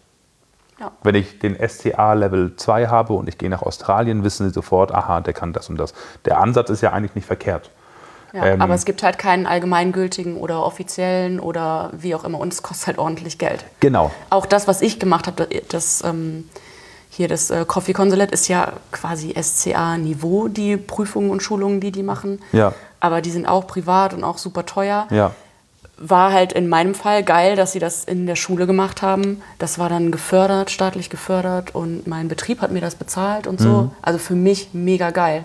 Aber die Ich- Möglichkeit hat halt Ich gebe als Tipp immer, ähm, wenn Leute in dieses quasi Barista werden wollen, ähm, gar nicht, also es, ist- es ist gut, einmal einen Kurs zu besuchen, aber es, es reicht, einen Kurs zu besuchen. Erstmal zum Start, finde ich. Also wir bieten zum Beispiel Kurse an, das sind jetzt nicht diese typischen drei Stunden Kurse, sondern die gehen sechs, sieben Stunden. Da kannst du schon was mitbekommen. Aber hauptsächlich geht in Läden und fangt an zu arbeiten und lernt einfach von vor Ort. Ja, und ähm, beides zu kombinieren, finde ich auch super wichtig. Kannst du auch also, machen. weil zum Beispiel, äh, ich habe super viel über Kaffeeanbau, ähm, Aufbereitung und so weiter gelernt, hatte aber nie die, irgendeine Berührung mit dem Kaffee. Ja. Und fünf, sechs Jahre später, als ich dann in die Rösterei gegangen bin, habe ich den Kaffee in die Hand genommen, habe das verglichen und habe es dann halt auch erst richtig gecheckt. Also das ist halt irgendwie so ein, also es bringt dir halt nichts, wenn du nur einen Kurs machst. Was und dann würdest- aber halt nie an der Kaffeemaschine. Was würdest du denn dem Zuhörer, der jetzt Lust hat, in die Specialty-Szene ein bisschen einzutauchen oder vielleicht sogar neben dem Studium als Barista zu arbeiten, was würdest du dem raten, welchen Weg er einschlagen soll? Gute Frage. Mm. Ich glaube, ähm, also wenn er wirklich in die Szene einsteigen will, dann würde ich ähm, raten, in einer äh, Rösterei mit angeschlossenem Kaffee zu arbeiten. Weil nur so kannst du Kaffee wirklich verstehen, wenn du auch mit verschiedenen Kaffees zusammenarbeitest. Ja, okay. Da dann aber auch nicht gleich als dicken Max auftreten, sondern wirklich Nee. erstmal fang an mit Teller abräumen und arbeite dich hoch. Ja. Ne? ja. Ja. Also mir hat es total viel gebracht, zum Beispiel bei Chamon habe ich angefangen einfach drei Tage im Verkauf. Und Ja, da habe ich genau. den Leuten einfach super viel über den Kaffee erzählt. Ja. Erstmal nur das, was ich gehört habe. Ich hatte keine Ahnung, habe einfach nur nachgeplappert. Aber so über die Monate ging das dann halt so, dass ich es dann auch irgendwann verstanden habe und auch geschmeckt habe Mhm. und gesehen habe und alle Kaffees auseinanderhalten konnte und die dann auch in den verschiedenen Mühlen einstellen konnte und ein Gefühl dafür bekommen habe. ja. Gutes, Also man muss halt beides so ein bisschen haben. gutes Equipment für zu Hause, für den Anfang. Also ich habe ja eine Linear Mini zu Hause.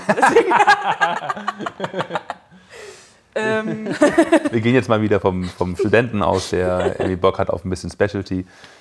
Ich würde da ja ich immer würde erstmal einfach auf. mit einer Aeropress anfangen. Ja, würde ich auch sagen. Erstmal Filterkaffee. Ja. Aber äh, auf jeden Fall selber malen. Auf, auf jeden Fall. Weil nur dann kannst du da anfangen zu spielen und mit der Extraktion spielen. Ja. Was für eine Mühle würdest du da empfehlen? Also jetzt liebhabermäßig sowas, also wirklich jetzt ganz frei, ohne dass du jetzt gesponsert wirst von jemandem. Nee, ich werde ja von niemandem gesponsert. Das ist Ich das weiß, Problem. deswegen sage ich es ja. Ähm, also ich habe seit ein paar Wochen eine Kommandante ja. und das ist ist life-changing. Ja, die ist, ein- die ist ein Traum, Das ist natürlich. wirklich. Also man kann auch mit einer ganz einfachen Hario-Mühle erstmal Ja. anfangen. Da kann man das alles nicht so richtig. Ähm, hast du nicht die geilen Stufen, die du einstellen kannst, aber du kriegst auf jeden Fall schon mal ein Gefühl dafür. Und sie kostet nur 30 Euro. Ja, genau. Also damit kann, damit kann man voll easy Auf jeden Fall, anfangen. ja. Und in Kombination mit der äh, Aeropress, bei der man dann halt auch irgendwann anfangen kann, verschiedene Filter und sowas reinzumachen und so ist halt mega. Weißt du, was ich bei der Hario gemacht habe? Ja? Als ich die früher hatte. Ich habe mir bei im Drogeriemarkt, hier bei Butni, so heißt er hier in Hamburg, DM. ähm, mit DM, Ja. ich habe mir so ein ganz einfaches Teesieb geholt. Das kostet Mhm. ein paar Euro. So ein rundes mit Griff. und habe dann halt einfach das, das, das Kaffeemehl gesiebt, sodass die ganz groben Stücke, weil bei der, bei der, bei der Hario Minimill, ich hatte die Minimill, die, die hast du ja wirklich sehr grobe Partikelverteilung. Also die Kaffeepartikel sind sehr unterschiedlich groß. Und ich habe da zumindest die ganz groben Stücke rausgesiebt. Das hat mir schon mal geholfen. Ah, ja. Ne, das heißt, du hast eine Mühle für 30 Euro plus ein Teesieb für 3 Euro. Und dann hast du da schon irgendwie immerhin noch mal ein bisschen was Besseres. Es gibt ähm, auf dem YouTube-Kanal von James Hoffman aktuell gerade zwei Videos, wo er einmal Handmühlen unter 100 Pfund testet und einmal über 100 Pfund. Das, ist ganz, also das fand ich ganz interessant. Da gibt es, wenn man jetzt weg von 30 Euro geht und hin zu 60 Euro vielleicht geht für eine Handmühle, kriegt man da schon was ganz Gutes. Ja. Die Kommandante ist outstanding, wirklich. Ich finde die fantastisch. Aber sie kostet halt 230 Euro oder so. Ich habe sie mir wirklich ähm, von meinem Freundeskreis gemeinsam zu Geburtstag gewünscht. Schenken, oh. Ja, das Ja. kann man. Das ist, dann, dann ist es auch wieder machbar. ja. So. Ich habe sie gewonnen. Du hast sie gewonnen. Wobei denn? Beim Third Wave Wichteln. Ach, was musstest du da machen? Nur mitmachen und Nur Foto mitmachen. posten. Hast du schon bei irgendwelchen Competitions eigentlich mitgemacht? Battles, irgendwas? Also beim Crazy Barista Battle. In, Von Fabio, in, von Fabio Denides, wo ihr in der Limousine abgeholt wurdet und dann in der, im Einkaufszentrum, glaube ich, irgendwie Mhm. das Crazy Barista Battle. Okay, da hast du mitgemacht. Ich habe da gewonnen. Du hast da gewonnen. Deswegen habe ich doch eine Linnea Mini zu Hause. What? Okay, was waren die Aufgaben dort so? Ähm, ganz unterschiedlich. Also erste Runde war ein unmögliches Latte-Art-Muster in ein unmögliches Behältnis. Was ist denn ein unmögliches Latteartmuster? So ein Weltmeister. Achso, also ganz hohes Niveau. Super Okay. hohes Niveau. Was hast du gemacht? Ähm, eine Eule. Also wir mussten so ein Rädchen drehen. Aber das Ding ist, in eine Wasser, nee, eine Honigmelone hatte ich. Mit einem 2-Liter-Pitcher. Okay, wie gießt man jetzt überhaupt erstmal eine Eule? Ja, also da gibt es unterschiedliche Varianten. Aber ich muss sagen, ich habe am Ende relativ wenig gegossen und viel, also es war viel Edging. Achso, du, du durftest etchen. Ja, ja, man durfte okay, alles okay, machen. okay, und man hatte auch zwei, Ich was hab- ganz gut war. Also und ähm, also in Latte Art bin ich eigentlich ganz gut. Ja. Ähm, deswegen ging das ganz gut und ich hatte auch tatsächlich Glück, dass es eine Honigmelone war. Und keine Avocado, die halt viel zu klein war für diesen großen Pitcher. Äh, Zwei kein- Liter Pitcher und eine Avocado. Ja. Also man kann ja um, umschütten, ne? Ja. Aber Trotzdem. muss halt trotzdem einschätzen Trotzdem. können. Ja, Also krass, okay. das okay. war die erste Runde. Ja. Ähm, dann gab es eine Service-Runde, wo du halt einfach ähm, eine Bestellung abarbeiten musstest und währenddessen Fragen beantworten musstest mit Ja und Nein. Das ist nett. Das ist ja. gut. Ja. ja, aber das ist sowas so, alles klar. Ja. ja das mache ich. Okay. Dann ähm, gab es einmal ähm, äh, Riechen und Erkennen. Also Okay. ne, diese kleinen Glasfläschchen. Aber schon auf Kaffee, bezogen oder allgemein? Nee, allgemein. Ah, das sind Fabios Socken oder nee. Nee. ähm, und am Ende dann ein Cupping. Okay, ja, schön. Ja. Ich glaube, wir es war hatten, super. Also es war auch ein, waren auch echt coole Teilnehmer aus ganz Deutschland auch Ja. tatsächlich. Das war ähm, wir hatten zeitgleich auch eine, also am gleichen Tag hatten wir auch eine Veranstaltung. hier. Nee, irgendwo anders und auch, ein- auch ein Wettkampf, glaube ich. Ich komme ich komm aber nicht mehr ganz. Ich glaube, es war eine, war das eine Dallmayr-Battle-Geschichte oder so? Ich weiß nicht. Es war auf jeden Fall am gleichen Tag leider, deswegen ähm, konnte ich da nicht hinkommen. Wollte ich jetzt sagen, ich wäre wahrscheinlich auch nicht hingekommen, weil ich einfach sehr wenig reise, bedingt Ja. durch Firma und Familie. Aber ähm, allein schon diese Fabio Denites holt dich mit einer Limo ab. Mit Und der dann, sind wir Limousine. zwei, dann sind wir erstmal zwei Runden durch die Stadt gefahren. Ja. Also wirklich zweimal die gleiche Strecke. Und dann da zum Neumarkt und Ja. ähm, da ging es dann los. Okay, also gut. Die ersten Runden waren auch äh, sehr zäh, das hat alles sehr lange gedauert und so. Ja. Aber als es dann so weiterging, war schon, war echt cool. Also das, und das war deine, deine erste Competition?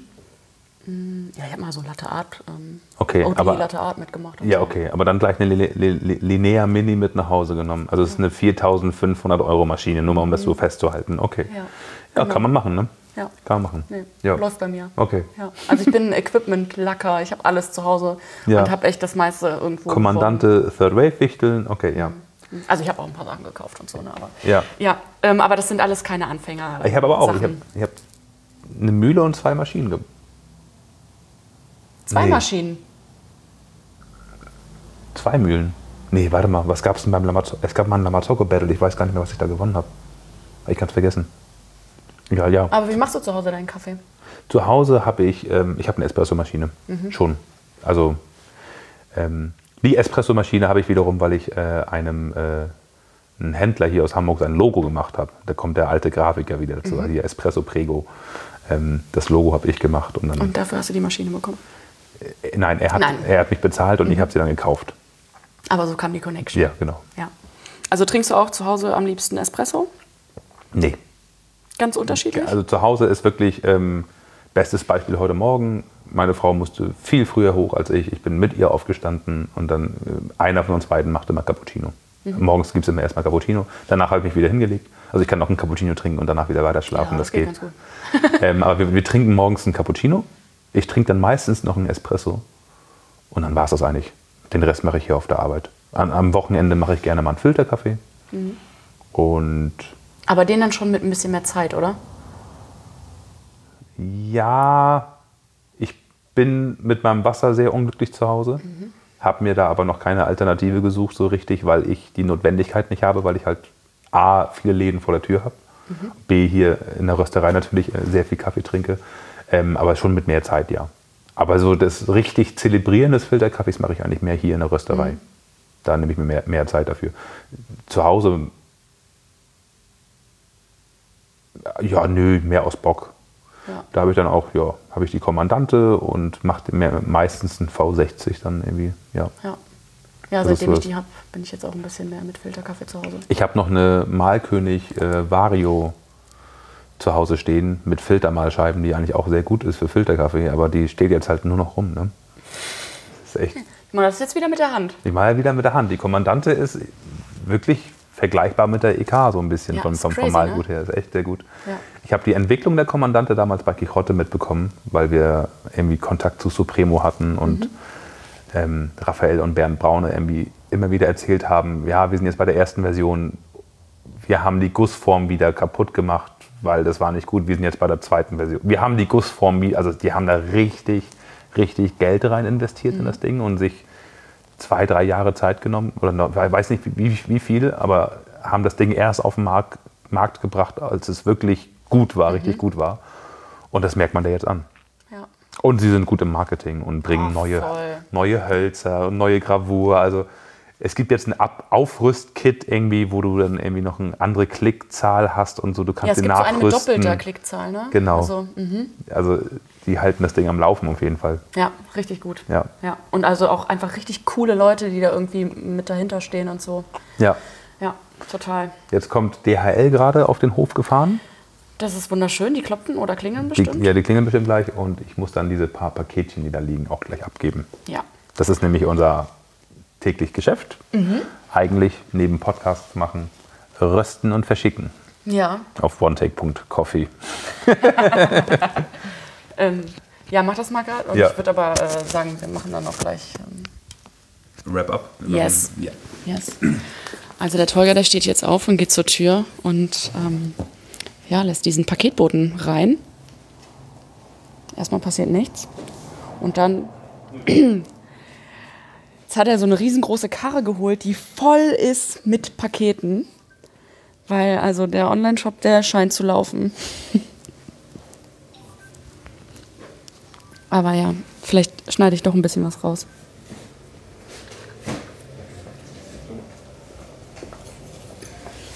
Es war doch eine Pause. Ich habe jetzt auch schön in beide Mikrofone reingesprochen. Super. Ja. Ähm, ja, also Dankeschön. ebenso. Ciao. Tschüss. Jetzt haben wir die drei Rollwagen abgegeben. Ja, läuft bei dir. ähm, ja, Tolga, gibt es noch irgendwas, was du gerne an die äh, Kaffeesahne-Community rausgeben würdest?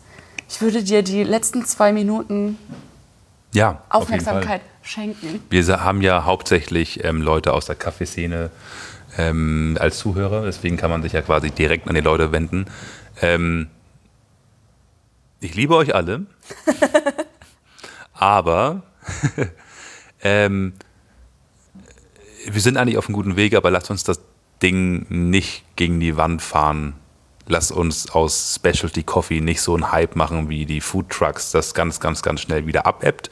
Und das machen wir, indem wir hauptsächlich auf unsere Kundschaft eingehen und nicht, uns nicht so snobby verhalten und ihnen vorschreiben, wie sie Kaffee machen sollen oder wie sie ihn trinken sollen, sondern einfach macht guten Kaffee, überlasst es den Kunden, wie sie es trinken, seid nicht zu belehrend, seid einfach freundlich, bietet Gastfreundschaft, lernt die Grundregeln der Gastronomie, seid nett und freundlich, liebt euch. Und wir sind keine Konkurrenz, das, der, der Markt ist so groß, wir können immer noch die nächsten zehn Jahre auch genauso miteinander verbringen wie die letzten zehn Jahre. Ich wünsche mir, dass das Ding größer wird, aber die gängigen Regeln der kapitalistischen Marktwirtschaft, äh Marktwirtschaft vielleicht nicht in einem Specialty Coffee so ähm, zutage kommen, wie es in anderen Kulturen war, die größer geworden sind und dann irgendwie am Geld zerschellt sind. Peace. Vielen Dank, Träumer. Ciao. Ich sag noch Tschüss.